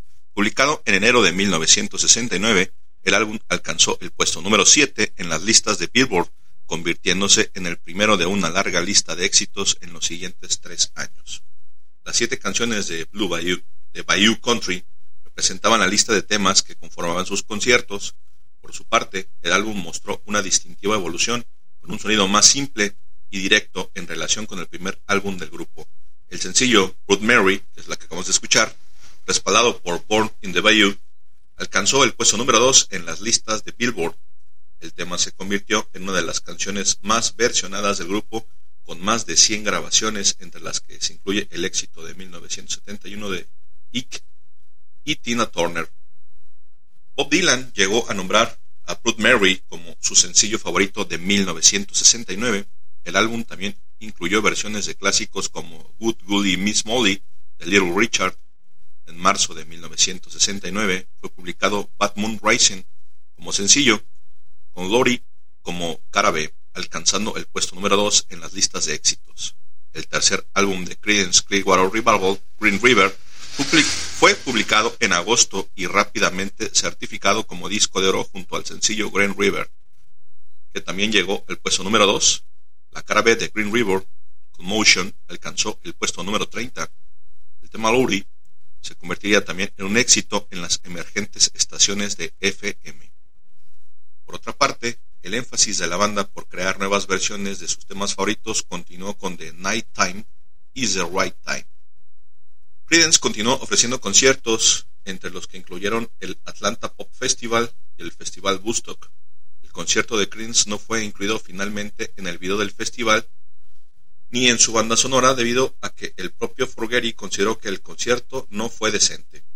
La banda llegaría incluso a quejarse de que tuvieron que salir del escenario a las 3 y 30 de la madrugada tras Grateful Dead, quienes sobrepasaron el tiempo estimado interpretando varios jams. Cuando Creedence, cuando Creedence saltó al escenario, gran parte del público había abandonado el festival. A pesar del revés ocurrido en Woodstock, Creedence se mantuvo ocupado grabando su cuarto álbum, Wild and the Poor Boys, publicado en noviembre de 1969. Down on the Corner y Fortunate Son alcanzarían los puestos número 3 y número 4, respectivamente, hacia finales del año. Al igual que sus anteriores trabajos de estudio, Willie and the Poor Boys incluía versiones de temas clásicos como Cotton Fields, que ya le escuchamos, y The Midnight Special. Con el éxito Down on the Corner, así como los sencillos, sirvieron de empuje para la consolidación final de Creedence a finales de 1969, quienes en menos de un año habían grabado tres discos y cuatro singles de éxito. En 1970, Creedence publicó un nuevo sencillo, Traveling Band, I Will Stop the Rain, inspirado, según declararía el propio Forgeri, por la experiencia de la banda en Woodstock. Las semejanzas entre Traveling Band y el tema de Little Richard, Good Goody, Miss You Molly, provocaron una demanda que finalmente fue desestimada. Durante ese tiempo, el sencillo había alcanzado el segundo puesto en las listas Billboard el 31 de enero de 1970. Creedence grabó el concierto ofrecido en el Coliseum de Oakland, California, posteriormente emitido como especial de televisión y publicado como álbum. En febrero, el grupo fue retratado para la portada de la revista musical Rolling Stone, pero solamente John Fogerty fue entrevistado para esta ocasión. Bueno, hasta ahí dejamos con los Creedence. Es una bandota, fueron súper populares. La banda tuvo mucho éxito. Duró muy pocos años porque John Fogerty después se le brincó la cadena y se sintió Master of Puppets y deciden desintegrarse. Dejan algo así como siete álbumes, si mal no recuerdo. La neta es que todos son muy buenos, por lo menos cinco de ellos son mucho, muy buenos. Hay mucha música de los Creedence que tiene por ahí algunas raíces de country muy sabrosas. Por ejemplo, en Cotton Fields, como ya escuchamos, el requinto es súper, súper country, pero está bastante sabroso. A mí me gusta bastante, sobre todo esa rola.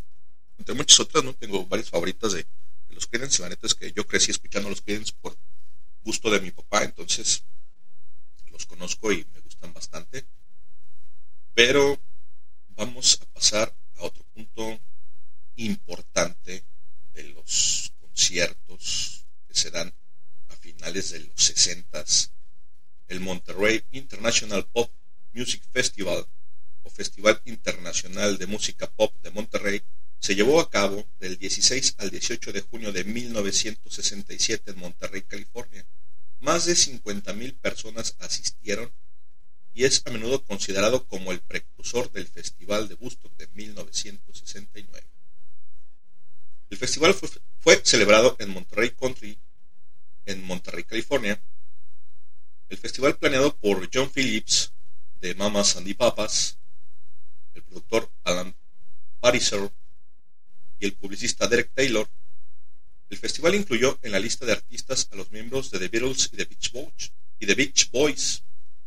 San Francisco fue el epicentro de la llamada contracultura. Los jóvenes viajaban allí a vivir un estilo de vida alternativo destinado a aumentar la libertad personal viviendo en armonía colectiva. Esta transformación de los ideales y de vida se exploró a través de la psicodelia, la luz, el arte, la música, las drogas como la marihuana y el LSD, el cual, distribuido por el técnico de sonido de Grateful Dead, fue muy abundante en el evento bajo el nombre de Purple Monterey. Festival de Pop de Monterrey se incorporó, se incorporó al estilo de vida de San Francisco y la contracultura y es generalmente considerado como uno de los inicios del verano del amor de 1967. Los artistas tocaron gratis y los ingresos fueron donados a la caridad, con la excepción de Ravi Shankar, a quien se le pagó tres mil dólares por su larga estadía. Unas cincuenta mil personas aproximadamente asistieron al festival. Reservar un lugar costaba únicamente seis dólares con cincuenta centavos por cada noche, mientras que la entrada al campo adyacente tenía un costo de un dólar. El festival se consideraba en general, junto con el álbum Sgt. Pepper's Lonely Horse Club Band, dos semanas antes de su lanzamiento, como la cumbre del verano del amor. El festival se convirtió en legendario por ser una de las primeras grandes apariciones de Jimi Hendrix, contratado por la insistencia de Paul McCartney y de Who. También fue la primera gran actuación pública de Janis Joplin, quien apareció como miembro de The Big Brothers and the Holding Company y de Otis Redding, con el respaldo de Brooker T and the MGs. Redding moriría solo unos meses más tarde. Hendrix, inspirado por Pete Townshend, rompió su guitarra y terminó su presentación en Monterrey rendido de rodillas frente a ella, vertiendo líquido de encendedor y prendiéndole fuego. Muchos ejecutivos de compañías discográficas estuvieron presentes mediante el pago de 150 dólares por cada uno de los asientos en una zona especial justo debajo del escenario y varios de los artistas consiguieron contratos de grabación a partir de su actuación en dicho festival. Columbia Records contrató a Big Brother y The Holding Company mientras que Jerry Wexler aprovechó el festival para promover la carrera de Otis Redding. Eric Burdon y The Animals cantaron una canción so- sobre el festival titulada Monterrey, que incluía un párrafo de una canción de The Beatles, Renaissance Fair. I think they maybe I am dreaming. Creo que tal vez estoy soñando. En la canción Burdon menciona a las siguientes artistas que actuaron en el Monterrey: The Bears, Jefferson Airplane, Ravi Shankar, Jimi Hendrix, The Who, Hugh Masekela, Wonderful Dead y The Rolling Stone, así como al miembro de estos últimos, Brian Jones. His Majesty Prince Jones smiled as he moved among the crowd. Su Majestad el Príncipe Jones sonreía mientras se movía entre la multitud. Jones no realizó ninguna actuación. Los instrumentos utilizados en la canción imitaban los estilos de los músicos mencionados. Actuaron otros artistas, entre ellos el cantante de blues Lou Rawls, la cantautora Laura Niro y el, sudafricano trompe- trompetista de jazz Hugh Masekela. Muchos grupos de rock actuaron por primera vez, entre ellos The Association, Buffalo Springfield, Country Joe and the Fish, Bobby Grape, The Quicksilver, Messenger Service. Las bandas de blues rock estaban bien representadas, entre ellas Canet Heat, The Paul Butterfly Blues Band, The Steve Miller Band y The Blues Project. El proyecto de Mamas y de Papas tocó en el acto de clausura del festival, además de presentar las actuaciones de varios artistas. Su miembro, John Phillips, fue quien ayudó a organizar el evento. ¿Qué les parece si vamos escuchando algo de estas bandas? Vamos con algo de, de Mamas and the Papas. Pues es un clásico. California Agreements. A mí me gusta bastante. Vamos con esta rolita y regreso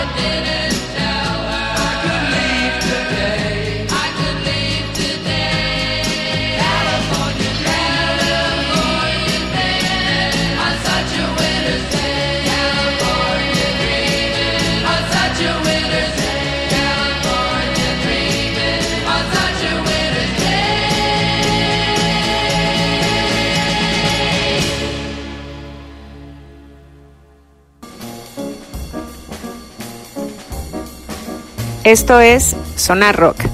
Regresamos.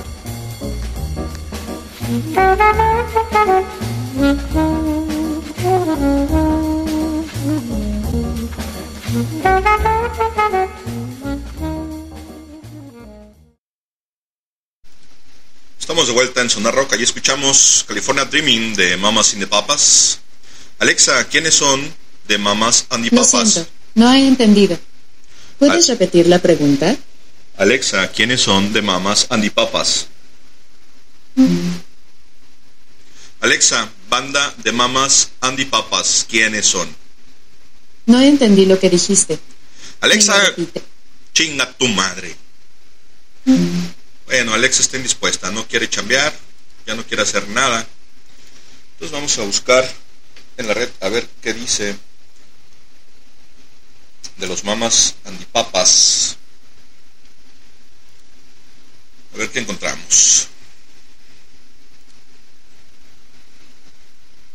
Los mamas andipapas fue un grupo vocal líder de la década de los años 60, uno de los grupos estandartes del folk rock neoyorquinos y uno de los pocos grupos estadounidenses que mantuvieron su éxito durante la invasión británica junto a The Beach Boys y The Bears.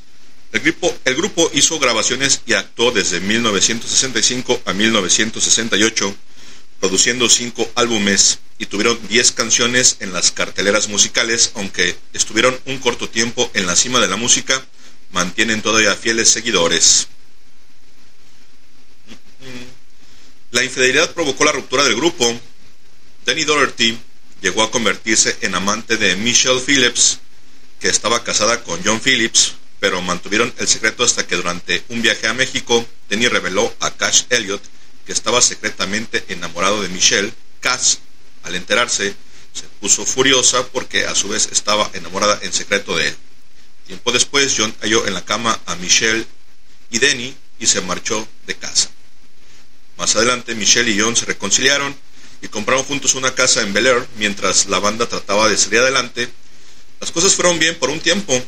El grupo grabó su tercer álbum, Deliver, que se convirtió en un gran éxito y durante ese tiempo Denny comenzó a beber para olvidar a Michelle. El grupo se disolvió en 1968. En una entrevista tras su separación en la revista Rolling Stone, Cash admitió que ella había declarado a sus compañeros que quería ser solista y que eso había propiciado la ruptura del grupo. Mientras tanto, según versiones más polémicas, el abuso de las drogas, los celos, el alcoholismo y los problemas de peso de Cash, Elliot fueron los desencadenantes de la posterior separación del grupo. Bueno, pues ahí está, duraron muy poco tiempo, tuvieron un poco de éxito, pero pues no les alcanzó para mucho. Alexa, ¿qué sabes del Monterrey Pop Festival? No puedo escuchar bien. ¿Puedes decir eso otra vez? Alexa, apaga el ventilador. Alexa, ¿qué sabes del Monterrey Pop Festival? Traducido de mtv.com.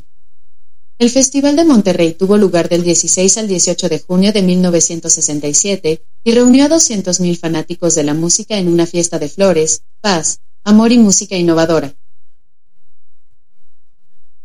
El Monterrey fue el primer festival de rock multitudinario promovido en forma masiva a nivel mundial y se convirtió en el modelo para los futuros festivales, aunque a diferencia del de Woodstock fue un, acontecimiento sin ánimo de lucro y el de Monterrey con sus diversas filmaciones y grabaciones sonoras sigue obteniendo ingresos para la Fundación sin fines de lucro Festival de Monterrey. El festival fue objeto de una aclamada película documental titulada Monterrey Pop de D.A. Ben Baker. Se ha publicado el DVD de la Criterium Collection. Además, muchos álbumes han salido a la venta con la música del festival. Lo más notable son sus videos en conjunto de Otis Redding y Jimi Hendrix, The Grateful Dead, Jefferson Airplane y Ravi Shankar. En 1977, una caja con cuatro CDs fue puesta a la venta con la actuación de la mayoría de los artistas. A pesar de que el Monterrey fue el primer gran festival de música, la música predominante fue el rock y la idea de los grandes festivales al aire libre que duraban varios días consecutivos no era nueva. En América ya se contaba con los famosos tres días del Festival de Jazz Newport que se había iniciado en la década de los 50 y que ha propiciado algunos momentos inmortales, entre ellos legendarias actuaciones de Duke Ellington, Louis Armstrong, Thelonious Monk y Moody Waters. Su espectáculo hermano, el Festival de Folk de Newport, de Newport fue un evento anual para el movimiento popular durante los primeros años de los 60. Tras el modelo de Newport, también se realizaron shows de folk y festivales de jazz en la costa occidental, celebrada en Monterrey, California. Pero estos acontecimientos tuvieron audiencias relativamente pequeñas, limitadas también por la naturaleza de la música que se presentó y por la forma que se lo difundió al público en general. El aspecto más significativo del Festival de Pop de Monterrey fue que se creó un nuevo esquema para los grandes festivales de música al aire libre. Monterrey Pop fue un acontecimiento, fue el primer verdadero festival de rock nunca antes celebrado, con el debut de bandas que confirmarían la historia del rock y que afectarían a la cultura popular desde esos días. La Country Fairgrounds en Monterrey, California, ha sido el hogar del folk, jazz y blues durante muchos años, pero el fin de semana del 16 al 18 de junio de 1967 era la primera vez que se utilizó para mostrar la música rock. El de Monterrey fue un gran acontecimiento, incluso para los estándares de hoy, con una asistencia que diría que llegó a un máximo de 50.000 y algunos dicen que incluso hasta 200.000 personas en total, las que asistieron a lo largo de tres días. Además, no hubo víctimas, ni heridos, ni sobredosis, ni violencia, y no se realizaron detenciones. El jefe de policía adjunto de Monterrey fue citado diciendo hemos tenido más problemas en las convenciones del PTA. No sé qué cabrones sea esa madre, pero esto quiere decir que la música rock no necesariamente implica violencia, el hecho de que hay algunas drogas no implica un desorden. Y bueno, si no hubo arrestados, si hubo entre 50.000 y 200.000 gentes, pues imagínense la magnitud. El festival fue un triunfo de la organización y la cooperación. Posterior a este fueron pocos los festivales que han tenido y es notable habida cuenta de que nunca antes se había montado un festival así. Y bueno, como hasta el momento no hemos mencionado a uno de mis músicos favoritos, que también se hizo muy popular en la década de los 60, tuvo mucho éxito, que de hecho llegó a presentarse en el Woodstock del 69 vamos a buscar algo del maestro de Autlán de Navarro. Mm, déjame ver. Vamos a buscar algo más viejo. Vamos a buscar algo de los primeros álbumes de Carlos Santana, que en los 60 hizo música extraordinaria y de hecho lo sigue haciendo, pero vamos a buscar algo más viejo.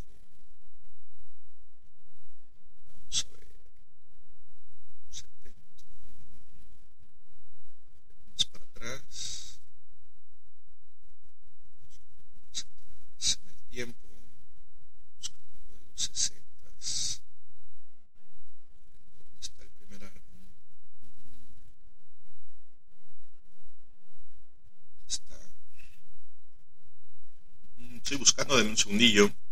Solamente Carlos Santana tiene infinidad de álbumes, no sé si tiene como 20 álbumes, una cosa así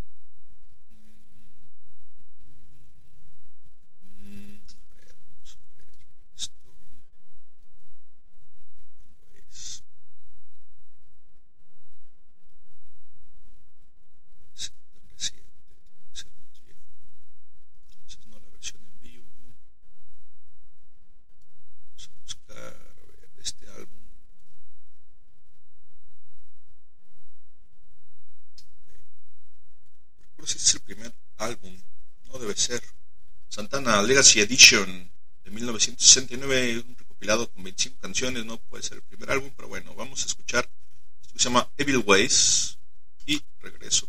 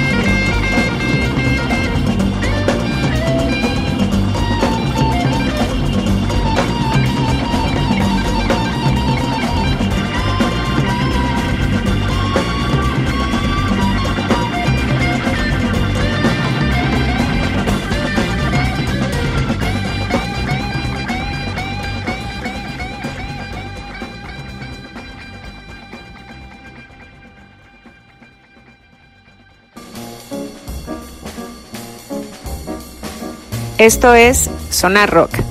Regresamos.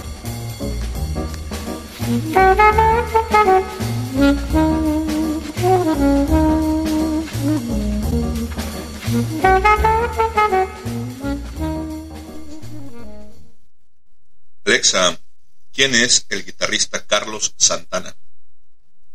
Carlos Humberto Santana Barragán es un guitarrista mexicano-estadounidense. En 1966 fundó la banda Santana, pionera en fusionar la música latina con el rock. Santana ha vendido más de 100 millones de álbumes en todo el mundo. Ha ganado 10 premios Grammy y 3 premios Grammy Latino. Está casado con Cindy Blackman, conocida por ser baterista de Lenny Kravitz. Alexa, ¿cómo llegó Carlos Santana a Woodstock 1969? Lo siento, no encontré lo que buscas. Que a toda madre. Bueno, el primer disco de Santana dice aquí que sale a la venta el 30 de agosto de 1969. Para esto ya tenía prácticamente tres años de haber fundado la banda. Es una cosa muy curiosa porque esto quiere decir que prácticamente para cuando llega a Woodstock, Alexa, ¿qué días se celebró Woodstock 69? Traducido de xnews.com. Más de 300.000 fanáticos de la música rock, la mayoría de ellos adolescentes o veinteañeros, se reunieron en ese entorno rural para disfrutar de un maratoniano concierto al aire libre durante el fin de semana del 15 al 17 de agosto y, cuando los tres días de fiesta llegaron a su fin, Woodstock ya se había incorporado a nuestro vocabulario musical y cultural. Bien, ya nos dijo la bocina que del 15 al 17 de agosto fue cuando se celebra el concierto y el disco sale hasta el 30. Eso quiere decir que para cuando Carlos Santana llega a Woodstock 69, aún no tenía un disco. Es bastante curioso porque se supone que para el Woodstock 69 se habían convocado a bandas que ya eran legendarias, que ya tenían una carrera importante, que eran bastante conocidos y famosos en la escena musical. Y Carlos Santana todavía no tenía un disco. El disco sale a final del mes, prácticamente 15 días después de que se suscita el festival. Quiere decir que no habían grabado todavía o estaban dentro del proceso de grabación, tal vez en la masterización y la salida de la venta comercial, etcétera, etcétera, etcétera. ¿no? Pero entonces no tenían un álbum como tal para cuando se les convoca al Gusto 69. Después vamos a platicar un poco del festival porque eso es tema más adelante. Yo creo que eso nos va a llevar por lo menos todo un programa porque es un festival súper grande. De tres días, masivo a más no poder. Y aún tenemos a varias bandas pendientes. Hay algunas cosas que no hemos tocado aún de las bandas gabachas, incluso de las inglesas, que se hicieron bastante populares durante la década de los 60. Casi, casi nos estamos yendo hacia el final de la década. Pero a tocar algo de los Doors. Yo no soy un especialista en los Doors, como si lo es el buen doctor. Vamos a convocar, no sé si para subyacente, tal vez hagamos un programa especial de los Doors y de Jim Morrison. La neta es que el doctor es un gran conocedor de esta banda, es mucho, muy fan. Es un melómano de los Doors, entonces tendrá que contarnos muchas anécdotas porque conoce bastantes obviamente toda la discografía. Pero ¿qué les parece si vamos con una canción de su primer álbum? La segunda canción del disco es Soul Kitchen.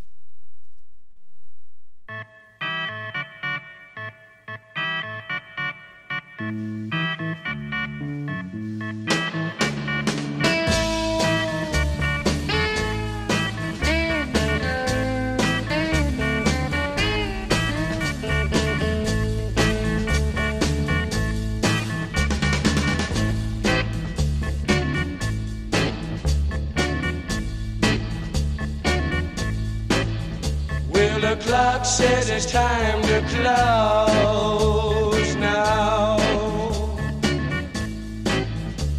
I guess I better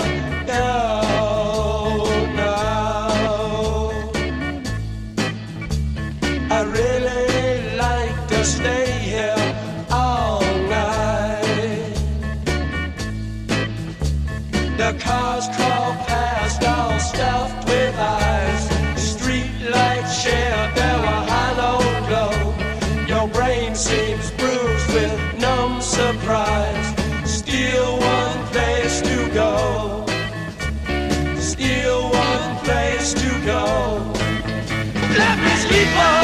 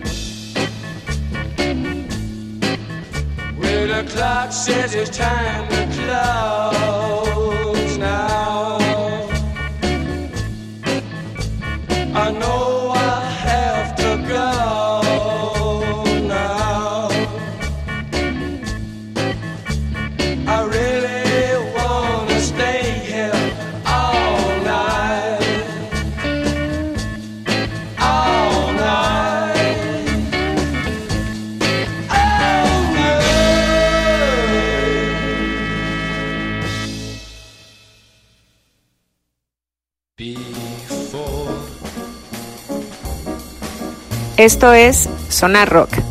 Regresamos.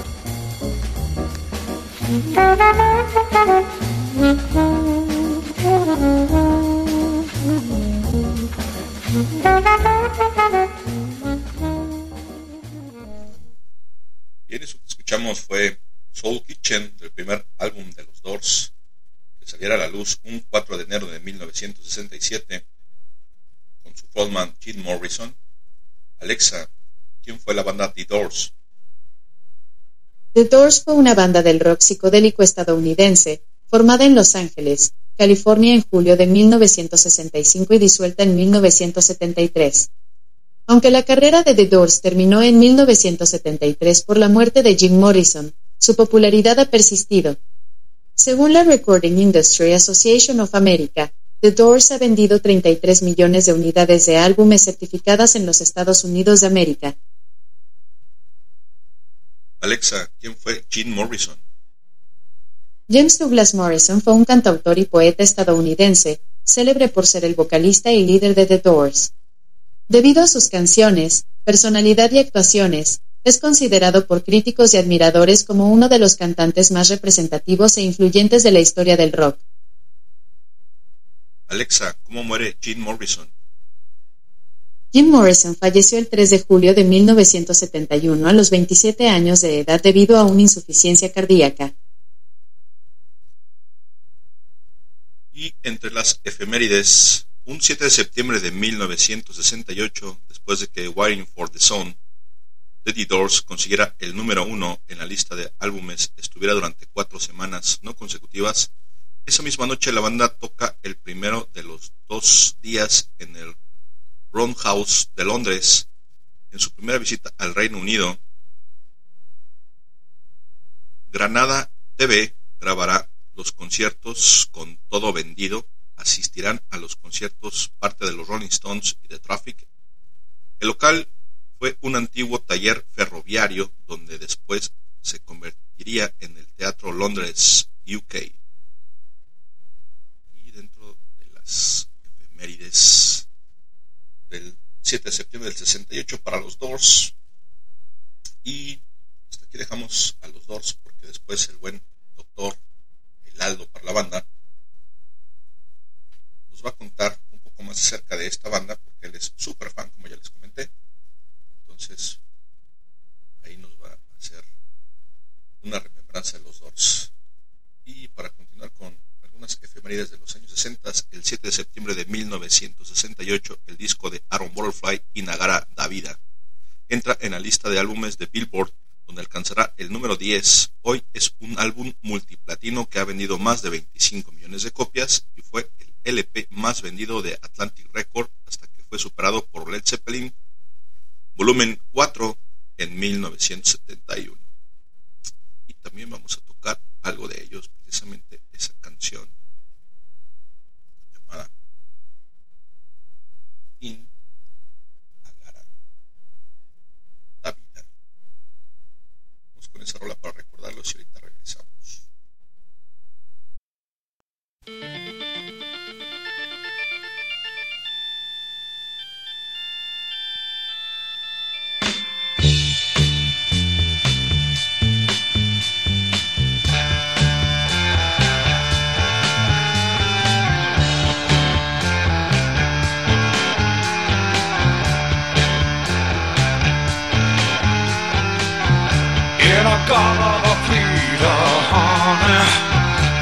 You know that I'm loving you? In a god of garden Peter, baby. Don't you know that I'll always be true?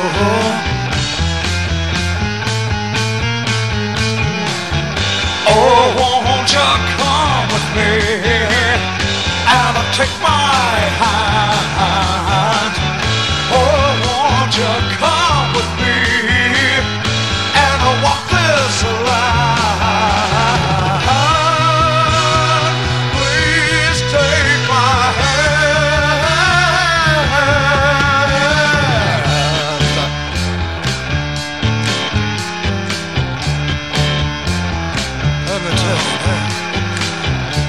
In a garden of Eden, honey. Don't you know that I'm loving you? In a garden of Eden, baby. Don't you know that I'll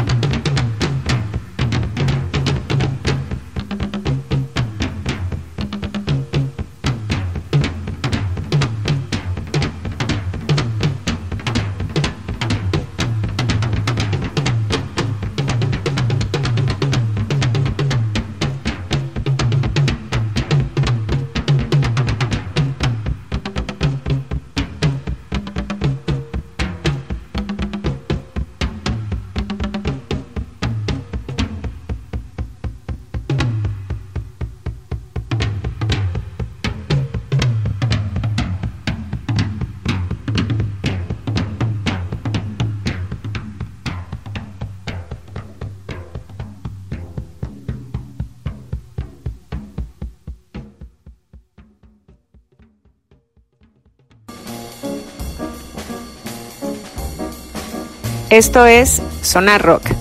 Regresamos.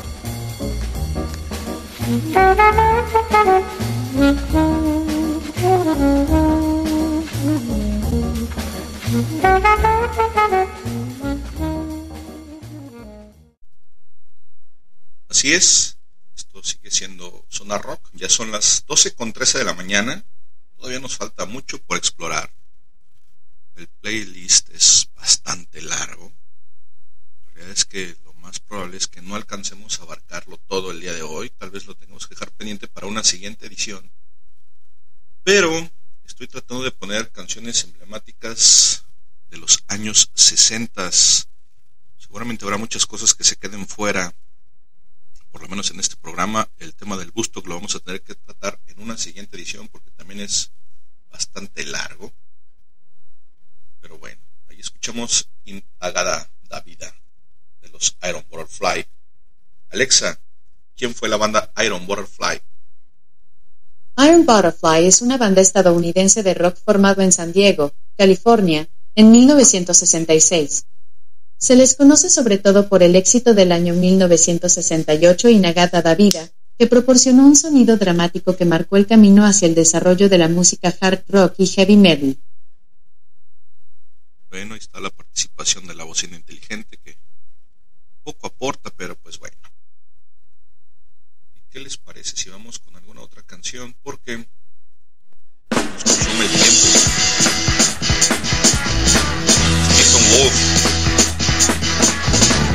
Born to be wild. Vámonos. Get your motor running. Head out on the highway. Looking for adventure. And whatever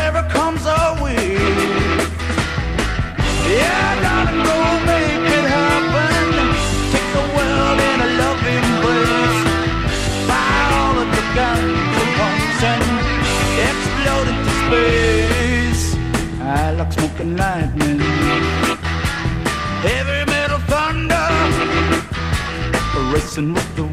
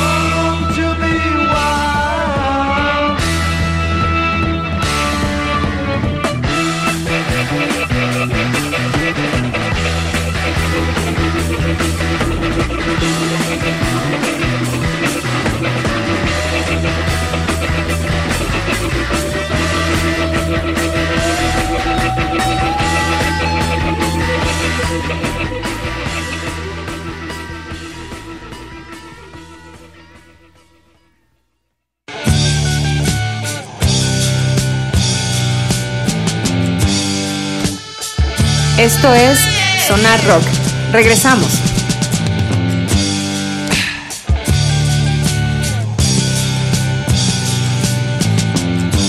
Ziggy played guitar. Estamos de vuelta en esto que sigue siendo Sonar Rock. Escuchamos Stephen Wall con Born to Be Wild. Alexa, ¿quién fue la banda Stephen Wolf? Traducido de brainuriteens.com. Los miembros originales de la banda incluían al vocalista Peter Wolf, al armónico y saxofonista Richard Magic Dave Salwitz, al baterista Stephen Blatt, al vocalista y teclista Seth Husman y al bajista Danny Klein.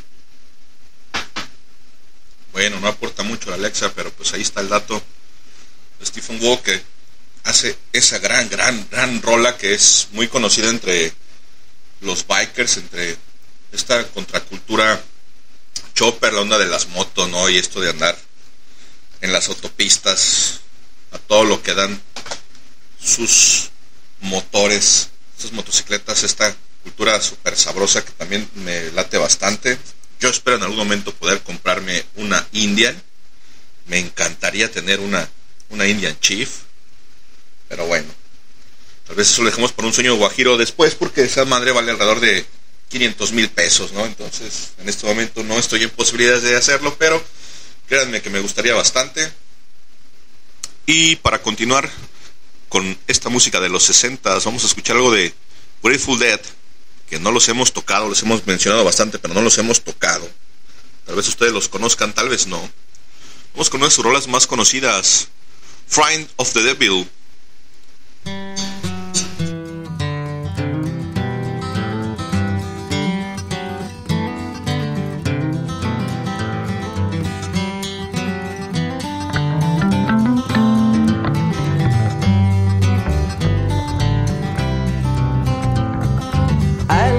From Reno, I was trailed by 20 hounds. Didn't get to sleep that night till the morning came around. Set out running, but I take my time. A friend of the devil is a friend of mine. I get home before daylight, just might get some sleep tonight.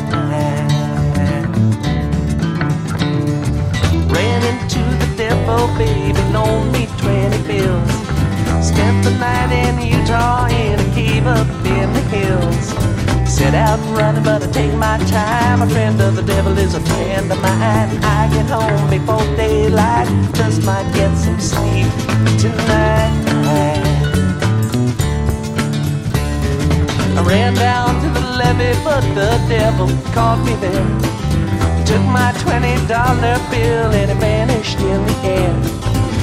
Out running, but I take my time. A friend of the devil is a friend of mine. I get home before daylight, just might get some sleep tonight. Got two reasons why I cry away each lonely night. The first one's named Sweet Anne Marie, and she's my heart's delight. Second one is prison baby, the sheriff's on my trail. And if he catches up with me, I'll spend my life in jail. Got a wife in Chino, baby, and one in Cherokee. First one says she got my child, but it don't look like me. Set out running, but I take my time. A friend of the devil is a friend of mine. I get home before daylight, just might get some sleep tonight.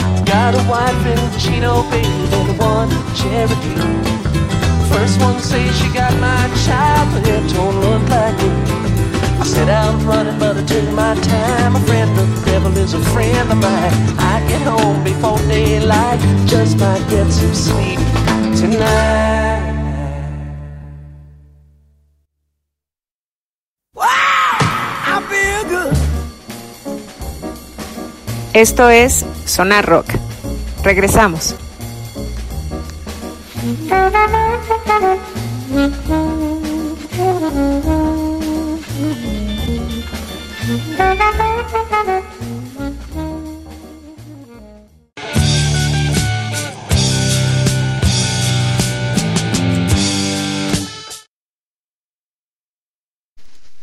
Ya regresamos, esto que sigue siendo Sonar Rock, ahí escuchamos algo de Cliff Dead.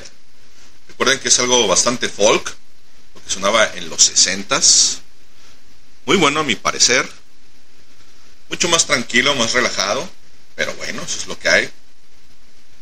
Y veamos qué nos puede contar Alexa acerca de... Alexa, ¿qué sabes de Grateful Dead?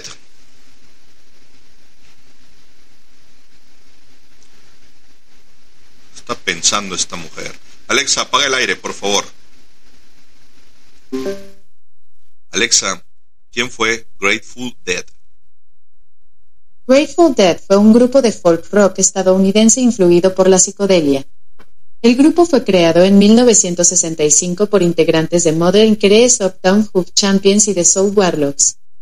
Grateful Dead se dieron a conocer gracias a su estilo de composición único y ecléctico que fusionaba elementos del rock, folk, bluegrass, blues, country y jazz. Ok, pues ahí está el dato. Si algo más quieren investigar, pues ahí lo tienen, ¿no? Grateful Dead, banda de los años 60. Y son las 12.25 ya del jueves. Tres horas con siete minutos de transmisión tenemos ya. Pues cumplido con lo que normalmente hacemos. Voy a quedar un rato más con ustedes porque todavía tengo aproximadamente un tarro completo de fresca y deliciosa cerveza. Estoy disfrutando una Cogama Victoria sabrosa. Tengo por ahí un par de cigarros, entonces voy a quedarme con ustedes un rato más para poder consumirme ese tarrito de cerveza.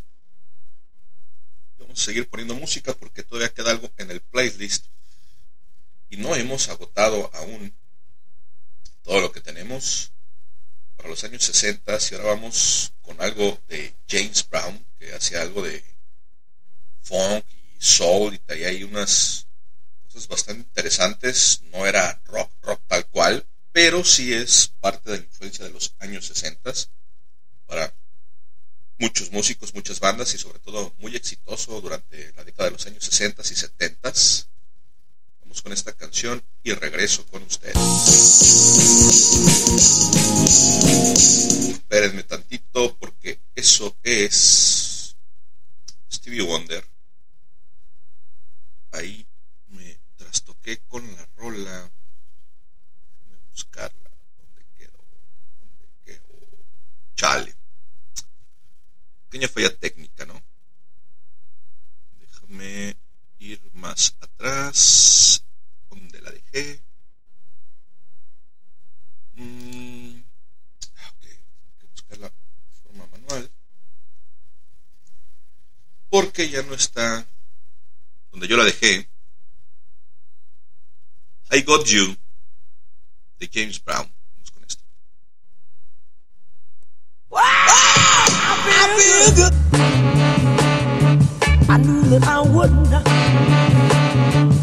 I feel good. I knew that I I wouldn't. So good, so good. I got you.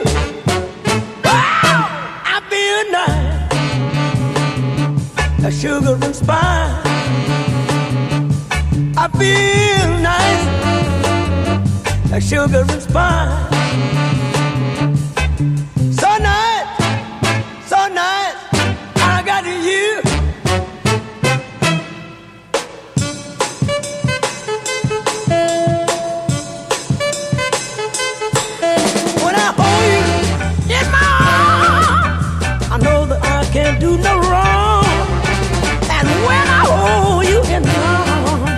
My love won't do you no harm.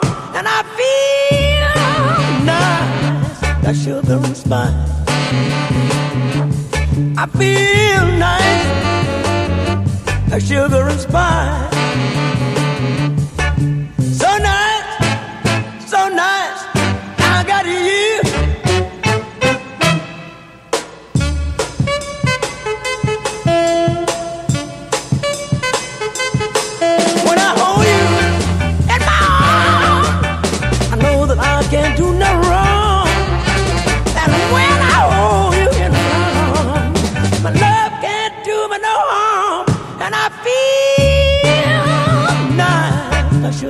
Sugar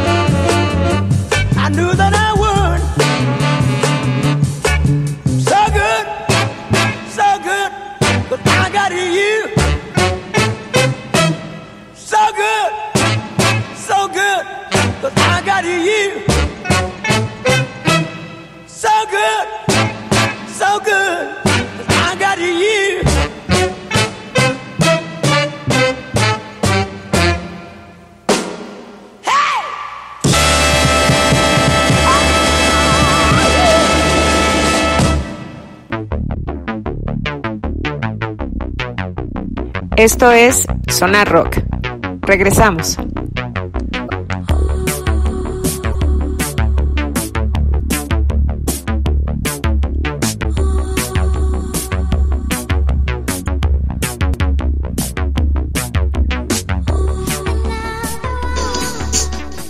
Estamos de regreso en esto que sigue siendo Sonar Rock.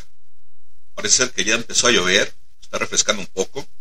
Espero que no se nos vaya a ir la luz, que no nos quedemos sin internet. Y bueno, ahí escuchamos a James Brown con esta canción, mejor conocida como I Feel Good. Alexa, ¿quién fue James Brown? James Joseph Brown fue un cantante de soul y funk estadounidense. Progenitor de la música funk y una figura importante de la música y la danza del siglo XX, a menudo se le refiere por los apodos honoríficos Padrino del Soul, Señor Dinamita y Hermano Soul número uno. La revista estadounidense Rolling Stone lo posicionó en el puesto séptimo de su listado de los 100 grandes artistas de todos los tiempos. Excelente, bueno, ahí está el dato de James Brown. Yo recuerdo que alguna vez en una... No fue tardeada, fue...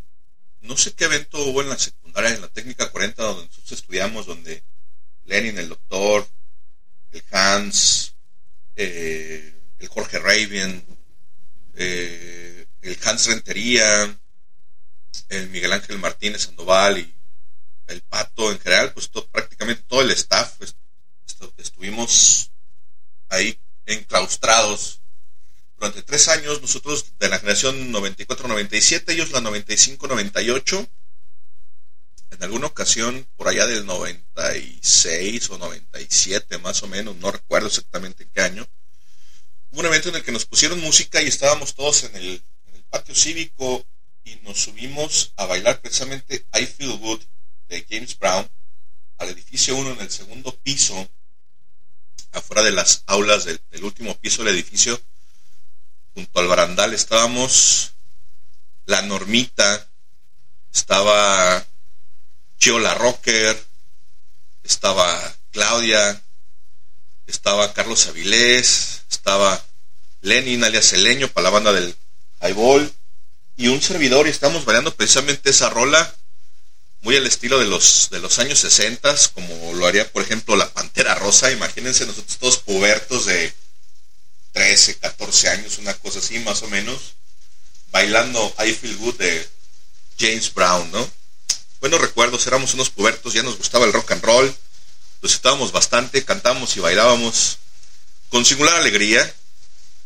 No estábamos ni bebidos ni pachecos, mucho menos simplemente disfrutando de la música. Y ahí en el sonido de fondo, no sé si alcanzan a escuchar, ahí está la lluvia, que ya se hizo presente. El dios Tlaloc por fin nos ha bendecido con un poco de agua para refrescar esta noche bastante calurosa. Yo he estado ahí un rato con el ventilador, seguramente habrán podido escuchar en el trasfondo las aspas girando rápidamente con este sonido característico que emite este ventilador que es bastante ruidoso. Bastante bueno porque proporciona bastante airecito, refresca chido, pero es un poco ruidoso, no apto para tenerlo encendido mientras estoy haciendo la locución de este sonar rock, pero bueno, ahí estamos aguantando la inclemencia del clima. Desafortunadamente no tengo aire acondicionado en mi domicilio, así que aguantando un poco el calor.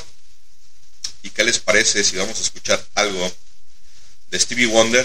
Yo recuerdo que Stevie Wonder le gustaba mucho a mi señora madre. Yo lo conocí porque precisamente ella era fan y lo escuchaba bastante, tanto en la radio, por ahí creo que tenía, no sé si un álbum, un cassette de, de Stevie Wonder. Pero recuerdo mucho que esta canción, Part-Time Lover, le gustaba bastante y a mí también es una versión sumamente bailable. La verdad es que no sé qué género sea, si es de los 60s, no es netamente rock, tiene ahí influencia de muchas otras cosas, pero sin duda alguna durante esos años de mi infancia disfruté mucho de esta canción, espero que ustedes también, si no la conocen, ahí les va, conózcanla, escúchenla y disfrútenla.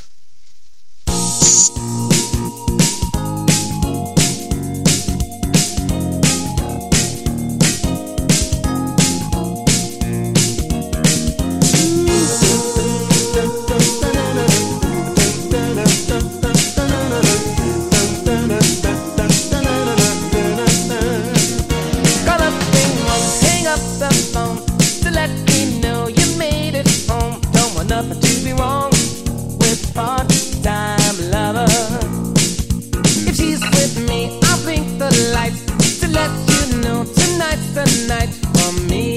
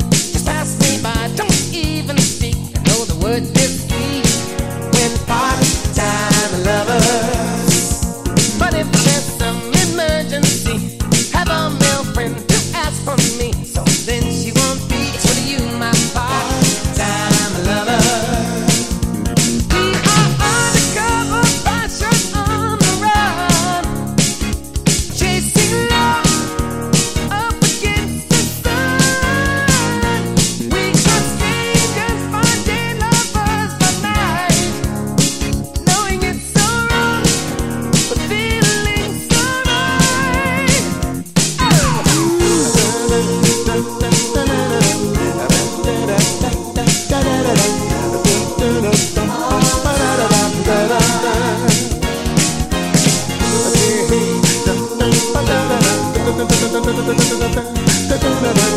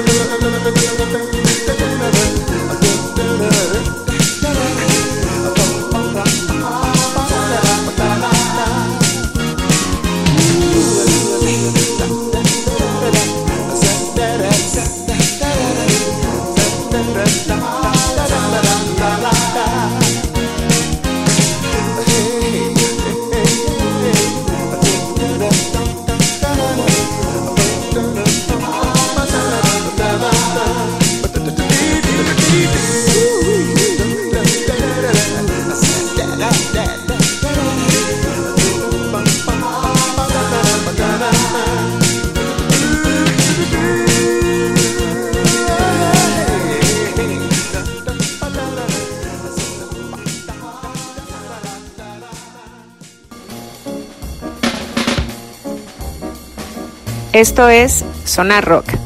Regresamos.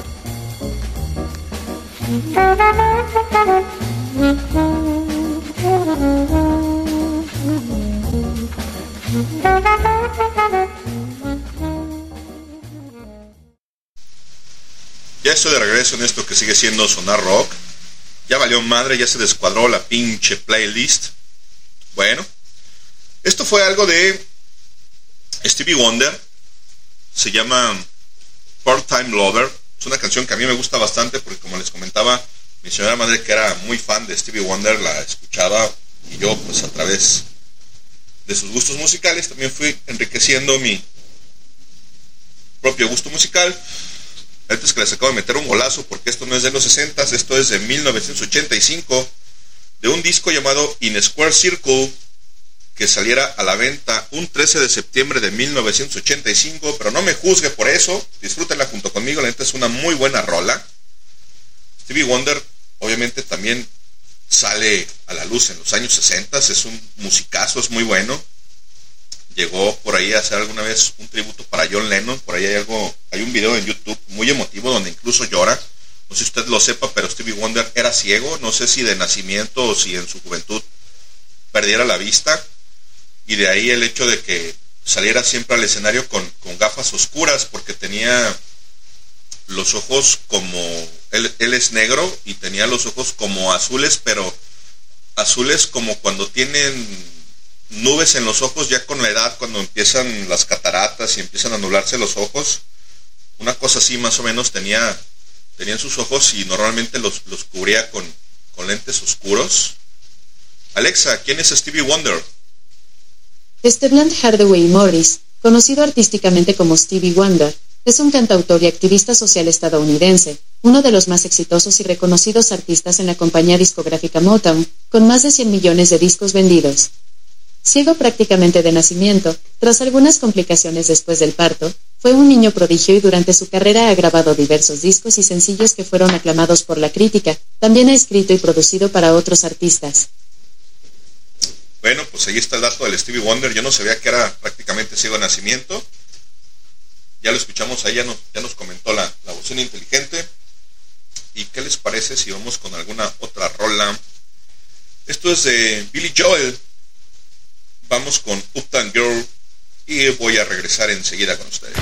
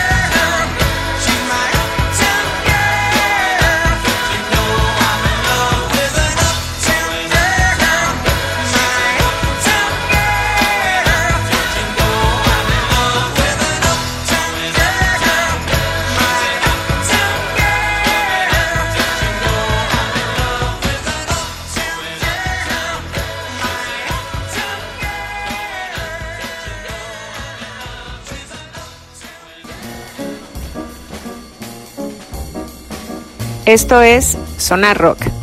Regresamos.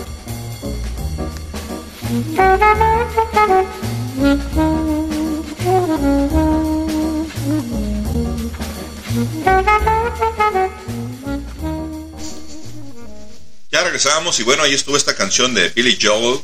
A mí también me gusta bastante. No recuerdo si en los años 90 por ahí la grabó alguna de estas bandas de vatos armadas prefabricadas cinco vatos, una cosa, creo que alguien más la graba, no recuerdo, la neta no me acuerdo, no quiero nombrar a nadie porque no estoy seguro. A mí me gusta bastante la rola, no recuerdo de dónde la conozco, dónde fue que la escuché. Seguramente se la escuché a mi señora madre alguna vez, la neta no me acuerdo, pero es una muy buena rola. Vamos a ver qué nos cuenta Alexa. Alexa, ¿quién es Billy Joel? William Martin Billy Joel es un cantante, compositor y pianista estadounidense.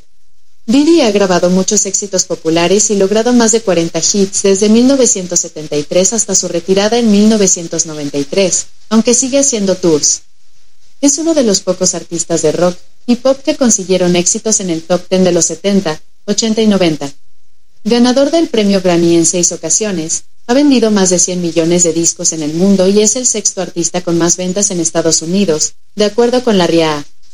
Ha realizado exitosas giras artísticas, algunas veces con Elton John, además de escribir y grabar música clásica. Yo hubo casi nadie del Billy Joel. La neta es que este es otro golazo porque esta rola tampoco es de los años 60. Esto viene comprendido en un álbum llamado An Innocent Man de 1983 que sale a la luz un 8 de agosto de 1983 bajo el sello de Columbia Records que es un subsello de Sony Music Entertainment en el Gabacho. Y bueno, igual que la rola anterior, la neta es que a mí me gusta bastante. Música de los 80 cuando yo era morro, yo nací en el 82, así que pues imagínense, cuando esta rola estaba haciendo un éxito en el 83, 84, pues yo apenas tenía un añito, casi dos de vida, entonces pues era un polluelo en ese entonces. Hoy ya no tanto, ya después de mis 40 años de existencia. Aquí sigo escuchando y recordando a Billy Joel, la neta es que lo recuerdo con mucho gusto y con mucho cariño, espero que ustedes también, si no lo conocían, pues conózcanlo, la neta es bastante bueno, música bastante sabrosa, yo creo que de los 80s es de lo mejorcito y como ya dijo la bocina inteligente durante los 70s, 80s, incluso hasta los 90s, siguió cosechando éxitos y fue multipremiado, la neta es yo creo que uno de los mejores solistas gabachos, por lo menos eso creo yo, y que hacía muy buena música durante los años 80. Y vamos con la siguiente rola, que debe de ser algo de los Beach Boys. Vamos a escucharla y enseguida vuelvo.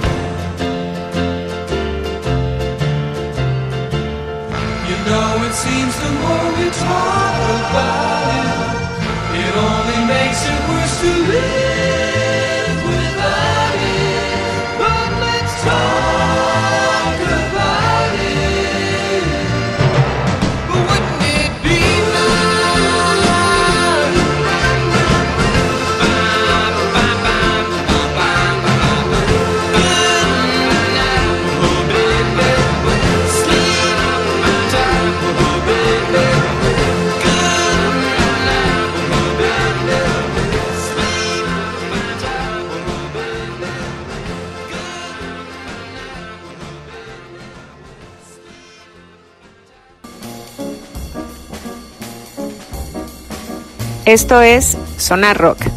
Regresamos.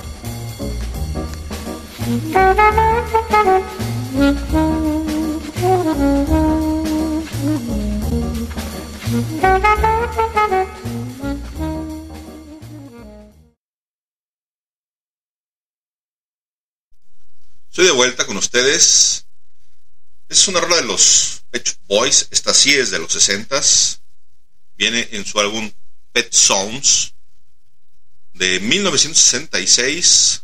Este álbum incluye 13 canciones en tan solo 37 minutos.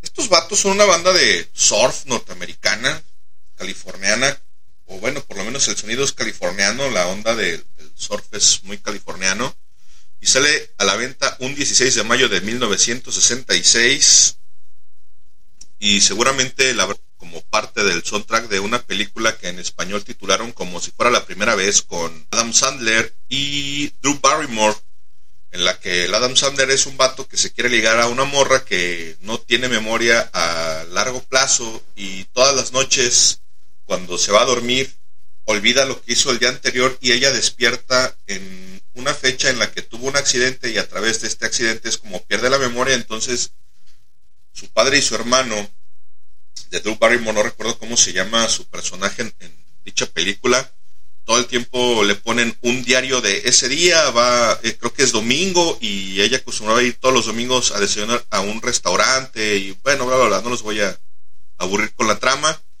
Es una comedia romántica, pero la película no es tan mala, y esta rola forma parte de ese soundtrack en la llega un momento en el que la rola hace aparición en la que Adam Sandler se embarca porque creo que es biólogo marí, trabaja en un güey, se va en un pinche barco y cuidarse de, de ella porque pues se supone que no tiene futuro y se da cuenta que pues no puede tener una relación real con ella porque pues la morra ni siquiera sabe quién es y tiene que estarla conquistando todos los días como si fuera poco tener que conquistar a una mujer una sola vez, hay que conquistarla todos los días, entonces pues imagínense, ¿no? Qué putiza, qué difícil es y a uno se le agotan los recursos, ¿no? Uno tiene un solo discurso para enamorar a una mujer, imagínate este vato tiene que enamorarla todos los días, Esto está súper complicado, pero pues bueno, el padre de la chica le da una cinta con la que se supone que la madre de Drew Barrymore, bueno, el personaje de Drew Barrymore, le daba a su papá, quien también era pescador, le daba una cinta con canciones de los Pet Shop Boys y se supone que con esa rola, cuando la escuchaba, hacía que el padre de, Drew Barrymore extrañara tanto a su madre que decidía regresar y en lugar de estar durante varios días o incluso semanas en, el mar pescando, lo hacía volver pronto y regresaba, ¿no? Porque extrañaba, extrañaba a la mujer. Más o menos así va la, trama de la película y ahí es donde hace aparición esta rola. Los Pet Shop Boys, entre muchas otras cosas, han hecho algunas colaboraciones. Son una, buena banda, creo yo. Que se, se volvió muy longeva, incluso estuvieron creo que vigentes hasta los noventas. No sé si actualmente todavía sigan, sigan haciendo música, sigan haciendo algo. La neta no, no estoy muy enterado, no estoy tanto desconectado. Pero, pues más o menos ahí está la anécdota y la onda de esa rola. Y vamos con la siguiente, vamos a ver qué más tenemos preparado en el playlist. Ah, Elvis Presley, como no, no podía faltar en, en esta lista de los años 60. I can't walk out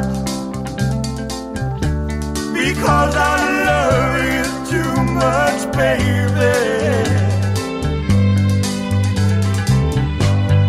Why can't you see what you're doing don't believe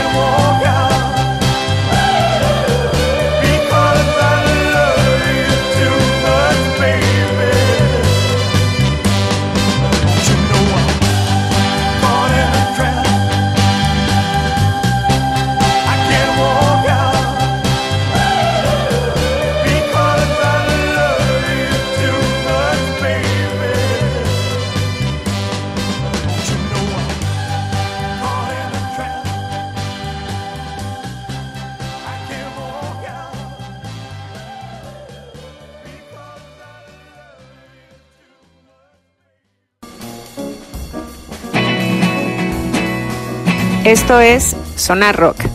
Regresamos.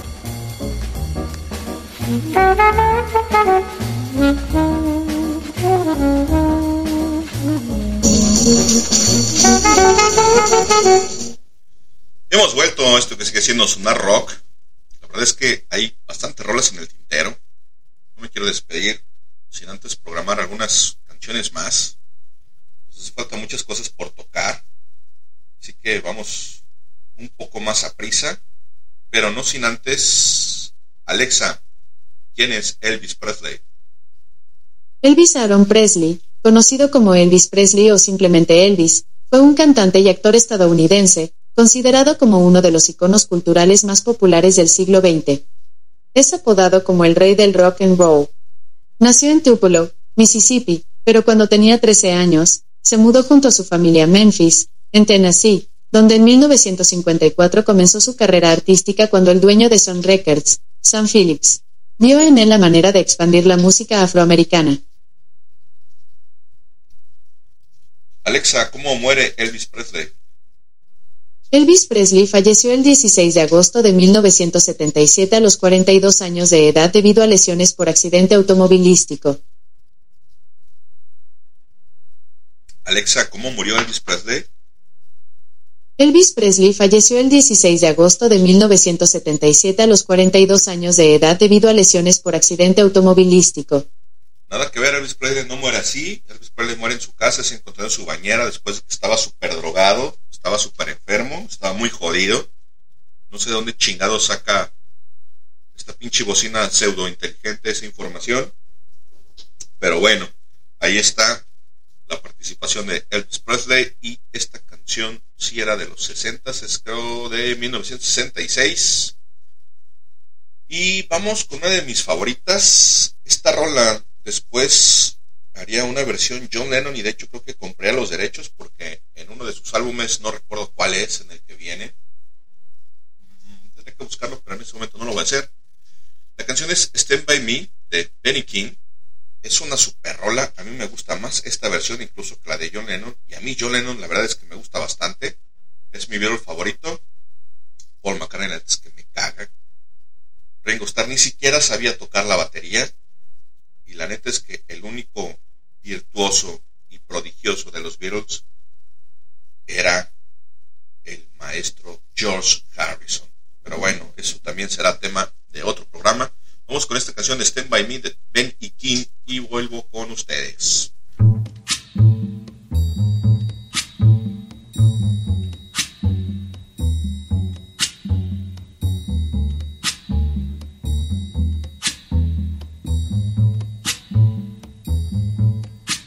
When the night has come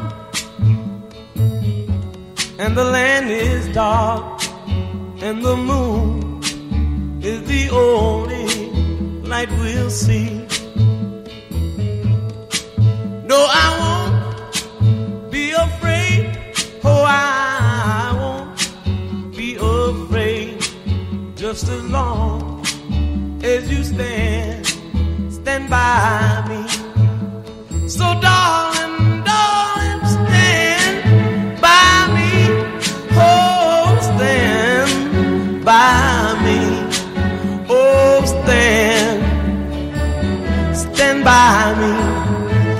by me. If the sky that we look upon should tumble and fall, or the mountain should crumble to the sea.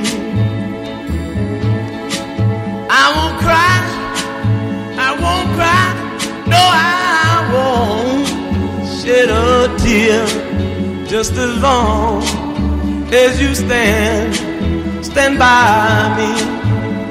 And darling, darling, stand by me. Oh, stand by me. Oh, stand now. Stand by me. Stand by me.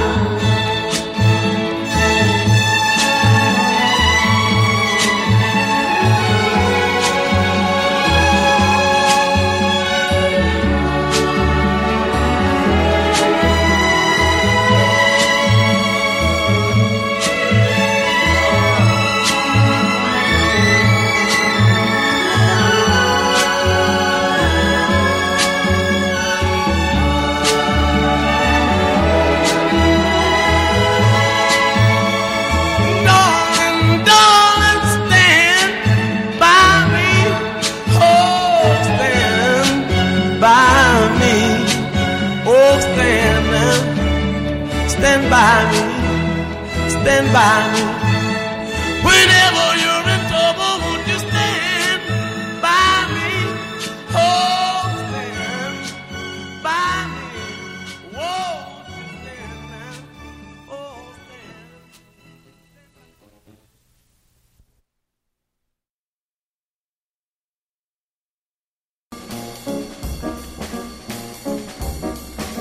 Esto es Sonar Rock. Regresamos. Escuchamos la versión original de Stand By Me con Benny King. Y esta canción viene en un álbum llamado Don't Play That Song. De hecho es en versión mono, no estéreo. Y esta canción sale a la luz un día 20 de agosto de 1962 a través de Atco Records, una submarca de Rhino Entertainment Compañía, es una subdivisión de Warner Music Group Company. Como les decía, en algún momento John Lennon, no recuerdo en qué año saca esta versión, solamente tuvo que sido en los 80 antes de su muerte, cuando Lennon muere fue que en el 80, sí, precisamente en el 80, entonces a finales por allá de los 70 es cuando debe haber reversionado esta canción John Lennon. A mí la neta me gusta más la versión original. Y bueno, vamos a ver qué sabe Alexa. Alexa, ¿quién fue E. King? Aquí tienes una respuesta de un usuario de Alexa Answers que he traducido. B.B. King fue el guitarrista y cantante más grande que la vida, que ayudó a popularizar el rhythm y blues eléctrico y lo llevó al público durante más de seis décadas. Tenía un estilo indeleble y una voz reconocible. Ganó 15 premios Grammy y fue incluido en el Salón de la Fama del Rock and Roll en 1987. Ese es B.B. King. Está equivocada esta mujer.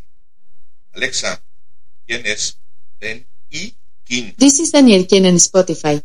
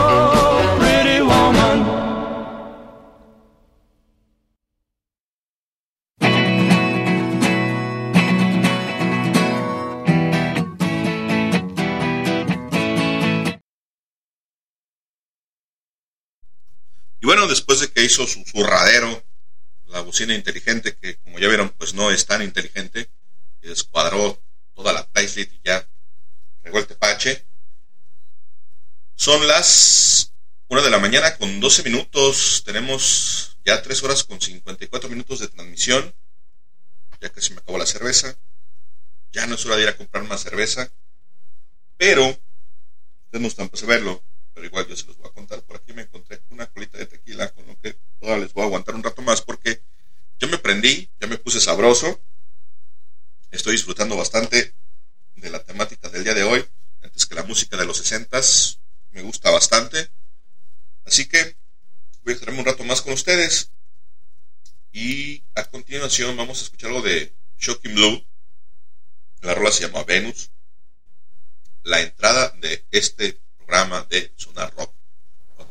solo, precisamente tiene como entrada esta canción en el fondo y en la voz, pues obviamente la voz del sonar rock, la voz femenina, sexy de nuestra queridísima amiga Wendy. Y le mando un saludo si nos escuchas en el podcast, mujer. Espero te encuentres muy bien. Te mando un abrazo muy, muy fuerte y un gran beso. Gracias por toda tu colaboración tus atenciones. Vamos con esta rola llamada Venus de Shocking Blue y enseguida vuelvo con ustedes.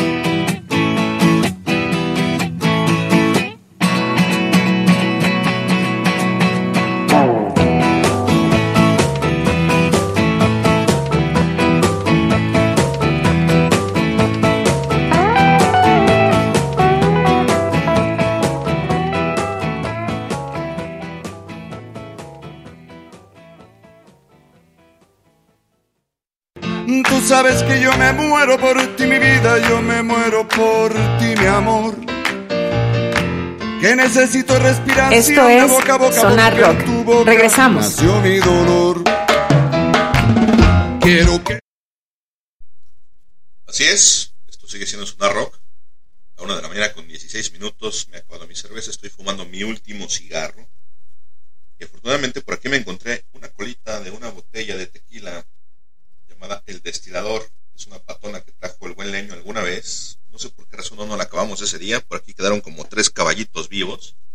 Y es con lo que voy a continuar con ustedes un rato más. Y escuchamos Venus de Shocking Blue. Como ya les comentaba, esta canción forma parte del Sonar Rock en un intro reciente que editamos hace como, no sé, un mes, una cosa así. La buena Wendy, como siempre, prestando su voz para el Sonar Rock. Y vamos a preguntarle a la bocina pseudo inteligente qué sabe acerca de Alexa, ¿quién es la banda Shocking Blue? Shocking Blue fue una banda neerlandesa de rock formada en 1967. Fundada por Robbie Van Leeuwen, Fred de Wild, Lasje van der Waal y Cornelius van der Beek, Fred de Wild sería sustituido más tarde por la cantante Mariska Beres, fallecida en 2006, a la cual se comparó con Grace Lick por su potente voz. El grupo se disolvió en 1974. Y nada más, son holandeses, yo pensaba que eran gringos, no tenía ni puta idea. La vocalista Grace, la neta es que estaba súper guapísima, con una voz súper potente, como ya mencionó la voz inteligente, la neta es que una mujer súper guapa, de ojos oscuros, muy profundos y unos labios sumamente besables, chula de mujer. Y bueno, pues ahí estuvo esa rola de los Shocking Blues. Vamos a ver qué más tenemos. Ah, ya me acordé. Tengo por aquí otro disco de 1969, uno de mis favoritos, el Abbey Road de los Beatles. ¿Qué les parece si escuchamos? Mm, Vamos a escuchar algo de George Harrison, que la neta para mí es el mejor Beatle. Buenísimo. Something. Something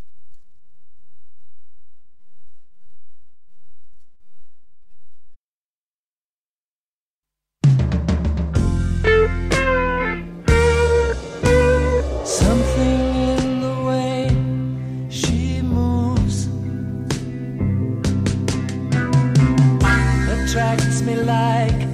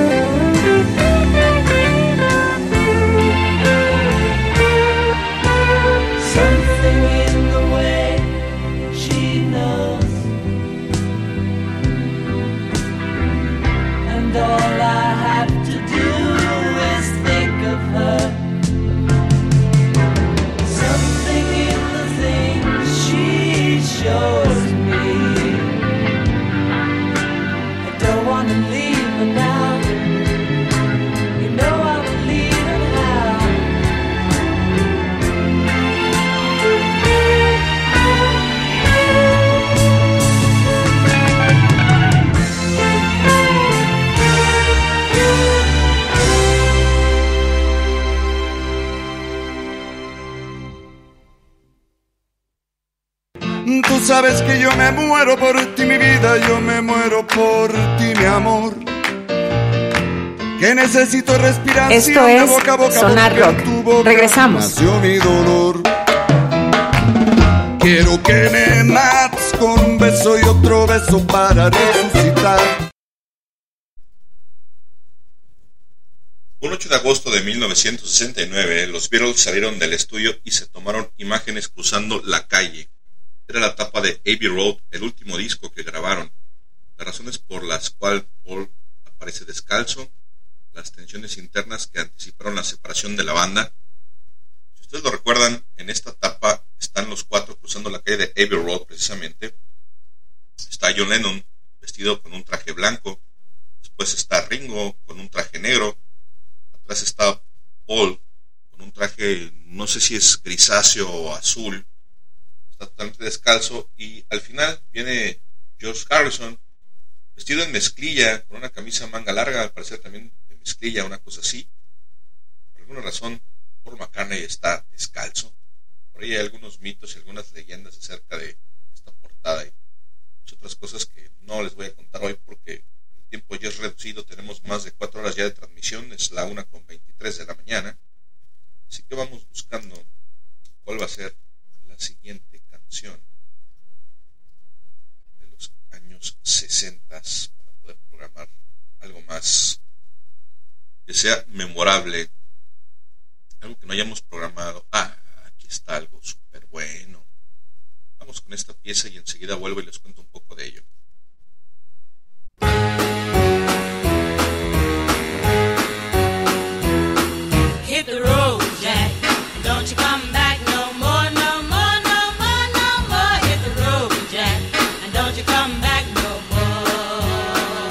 Say? Hit the road, Jack. And don't you come back no more, no more, no more, no more. Hit the road, Jack. And don't you come back no more. Oh, woman, oh, woman, don't treat me so mean. You're the meanest old woman that I've ever seen. I guess if you say so, I'll have to pack my things and go.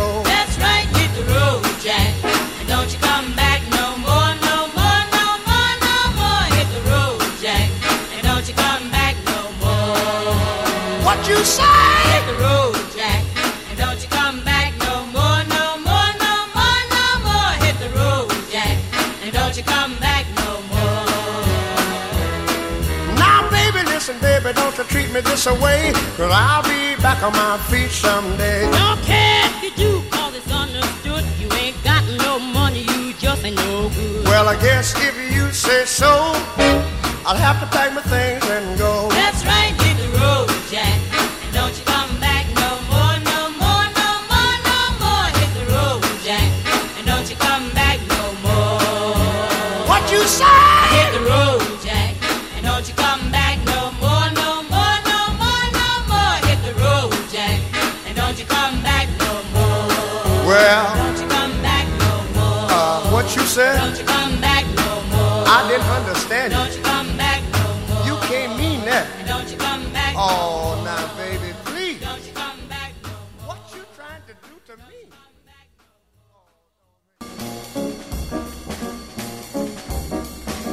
Esto es Sonar Rock.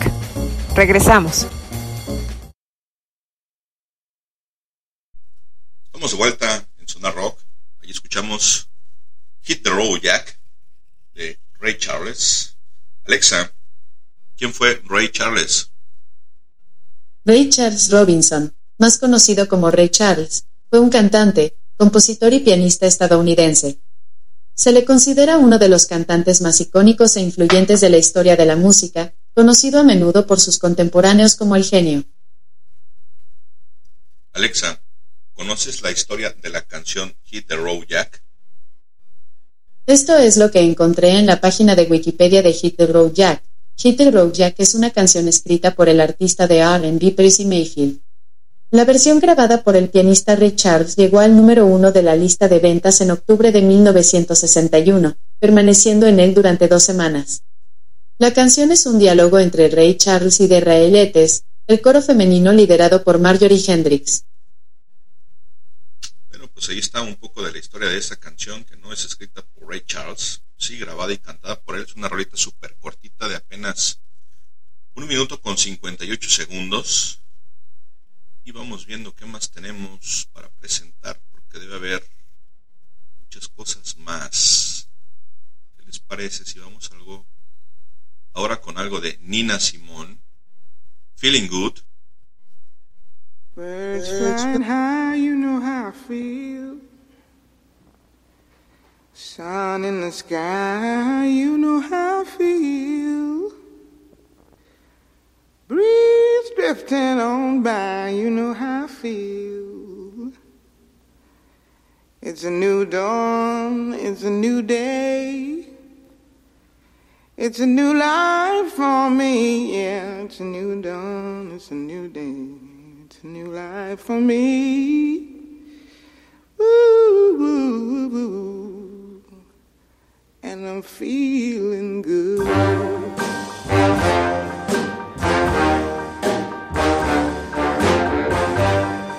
Fish in the sea, you know how I feel. River running free, you know how I feel. Blossom on the tree, you know how I feel. It's a new dawn, it's a new day, it's a new life for me, and I'm feeling good.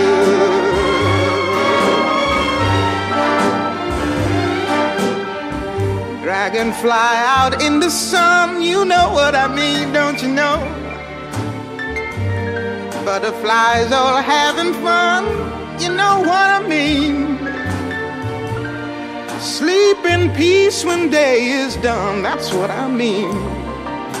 And this old world is a new world and a bold world for me. Yeah,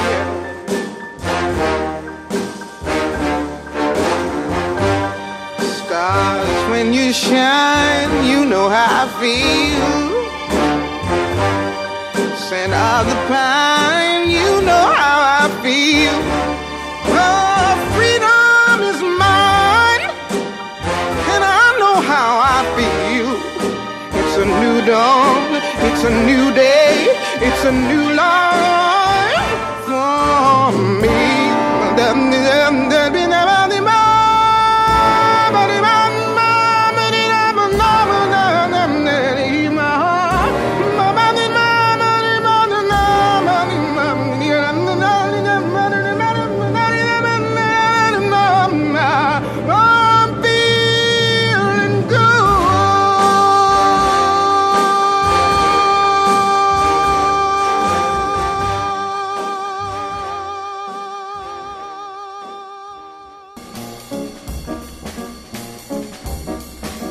Esto es Sonar Rock.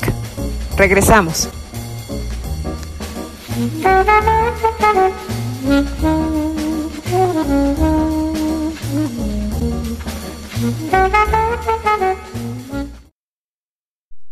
Estamos de vuelta en Sonar Rock y ahí escuchamos Feeling Good de Nina Simón de su disco I Put Spell on You, que a la venta un primero de junio de 1965. Y como estamos muy próximos a llegar al final del límite de megas que nos permite subir el Anchor a los podcasts de la plataforma, vamos a cerrar con el cumpleañero, con el maestro Roger Waters, quien después de la marcha de Sid Barrett en marzo de 1968 llenó el hueco tomando las riendas de la dirección artística de Pink Floyd, se convirtió en el principal compositor y letrista, además de compartir las labores de vocalista con David Gilmour, cuales compuso la mayoría de las letras de los cinco discos de Pink Floyd previos a su marcha, comenzando con Dark Side of the Moon del 73 y terminando con The Final Cut en 1983 mientras ejercía cada vez más el control sobre la banda y su música. Dark Side of the Moon, uno de los discos más exitosos del rock contemporáneo de todos los tiempos, permaneció en las listas durante 749 semanas, es decir, por 14 años, siendo así el álbum que más tiempo ha permanecido en las listas de la historia. En el 2004 seguía vendiendo unas 8.000 unidades por semana, Según el biógrafo de Pink Floyd, Glenn Povey, Parasite es el tercer disco más vendido a nivel mundial y el vigésimo primero más vendido en los Estados Unidos. Waters produjo ideas temáticas que se convirtieron en la espina dorsal de los álbumes conceptuales Dark Side of the Moon del 73, Which You Will Hear del 75, Animals del 77, The Wall del 79, compuestos en su mayor parte por Roger Waters y The Final Cut en el 83, compuesto íntegramente por él. Un tema recurrente en sus trabajos es la guerra y sus costes, la muerte de su padre en el combate, con canciones como Fort Park Leg del disco A Saucer Full of Secrets, Free Fall de Oscured by Clouds, Use and Them The Dark Side of the Moon, o When the Tigers Broke Free, compuesta para la película The Wall de 1982, incluida más tarde junto a The Fletcher Memorial Home en The Final Cut, álbum dedicado a la memoria de su padre. La temática y composición de The Wall estuvo influida por su educación dentro de una sociedad británica repleta de hombres desgastados por la Segunda Guerra Mundial.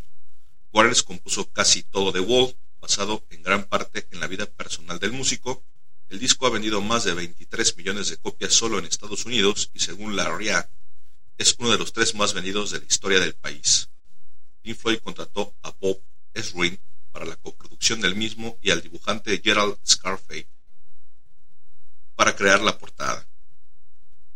La banda tocó por última vez en directo The Wall el 16 de junio de 1981, justo un año antes de que yo naciera, en The Earl's Court, en Londres, y fue la última aparición de Waters con Pink Floyd hasta la breve reunión del 2 de julio del 2005 para el concierto Live Aid en Hyde Park, en Londres, 24 años después.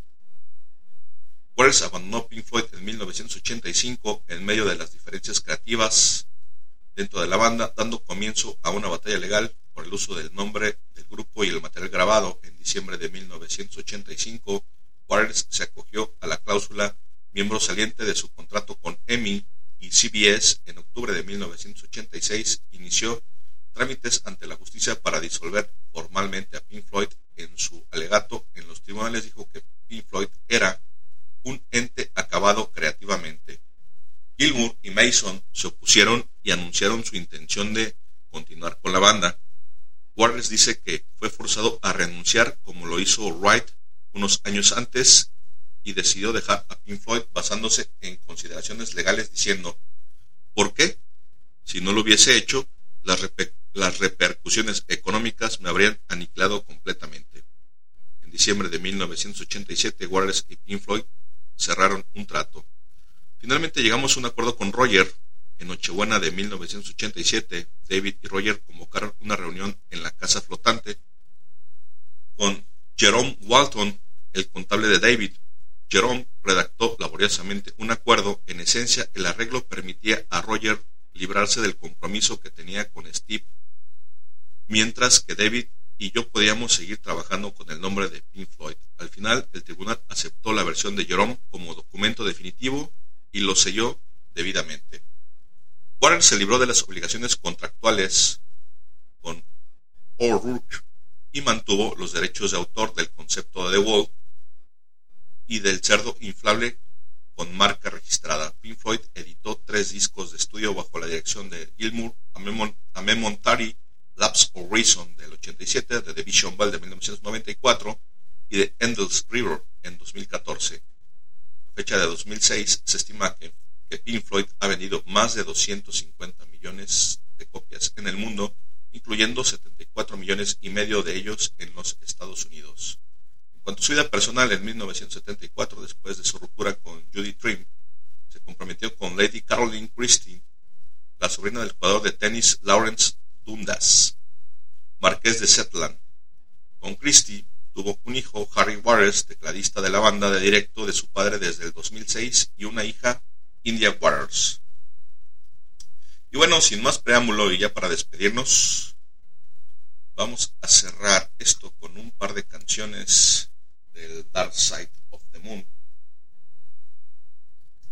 Es uno de mis discos favoritos de toda la vida pues obviamente de Pink Floyd. Y nos vamos a ir con Use on Them y Brian Damash. Por hoy ha sido todo. Muchísimas gracias a toda la gente que estuvo conectada en vivo. Un saludo para el Max, para el Leño, estuvieron ahí pendientes, para el buen Pato, al Hans Rentería, titular de este espacio que hoy estuvo ausente, a Miguel Ángel que no pudo acompañarnos. Y bueno, por hoy eso fue todo. Yo soy el Chris. Nos escuchamos la próxima semana. Esperamos estar en la Casa de los Gatos con el buen Hans Rentería y como invitado especial debería estar junto con nosotros el doctor Aldo Arias Llerena, platicándonos un poco de su experiencia. Y bueno, me despido. Muchísimas gracias. Un abrazo para todos ustedes. Cuídense mucho. Hasta la próxima.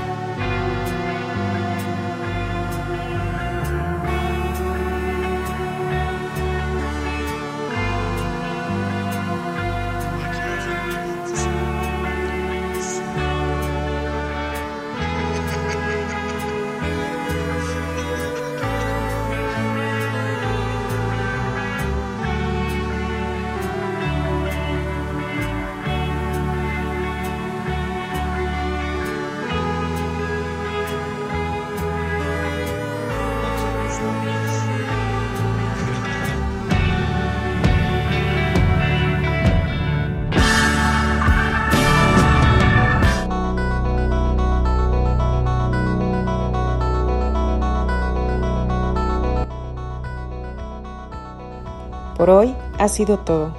Recuerden que nos encuentran en todas las redes sociales y plataformas de streaming como Highball Radio. Nos escuchan en vivo la próxima semana a partir de las 21 horas por www.highball.tk.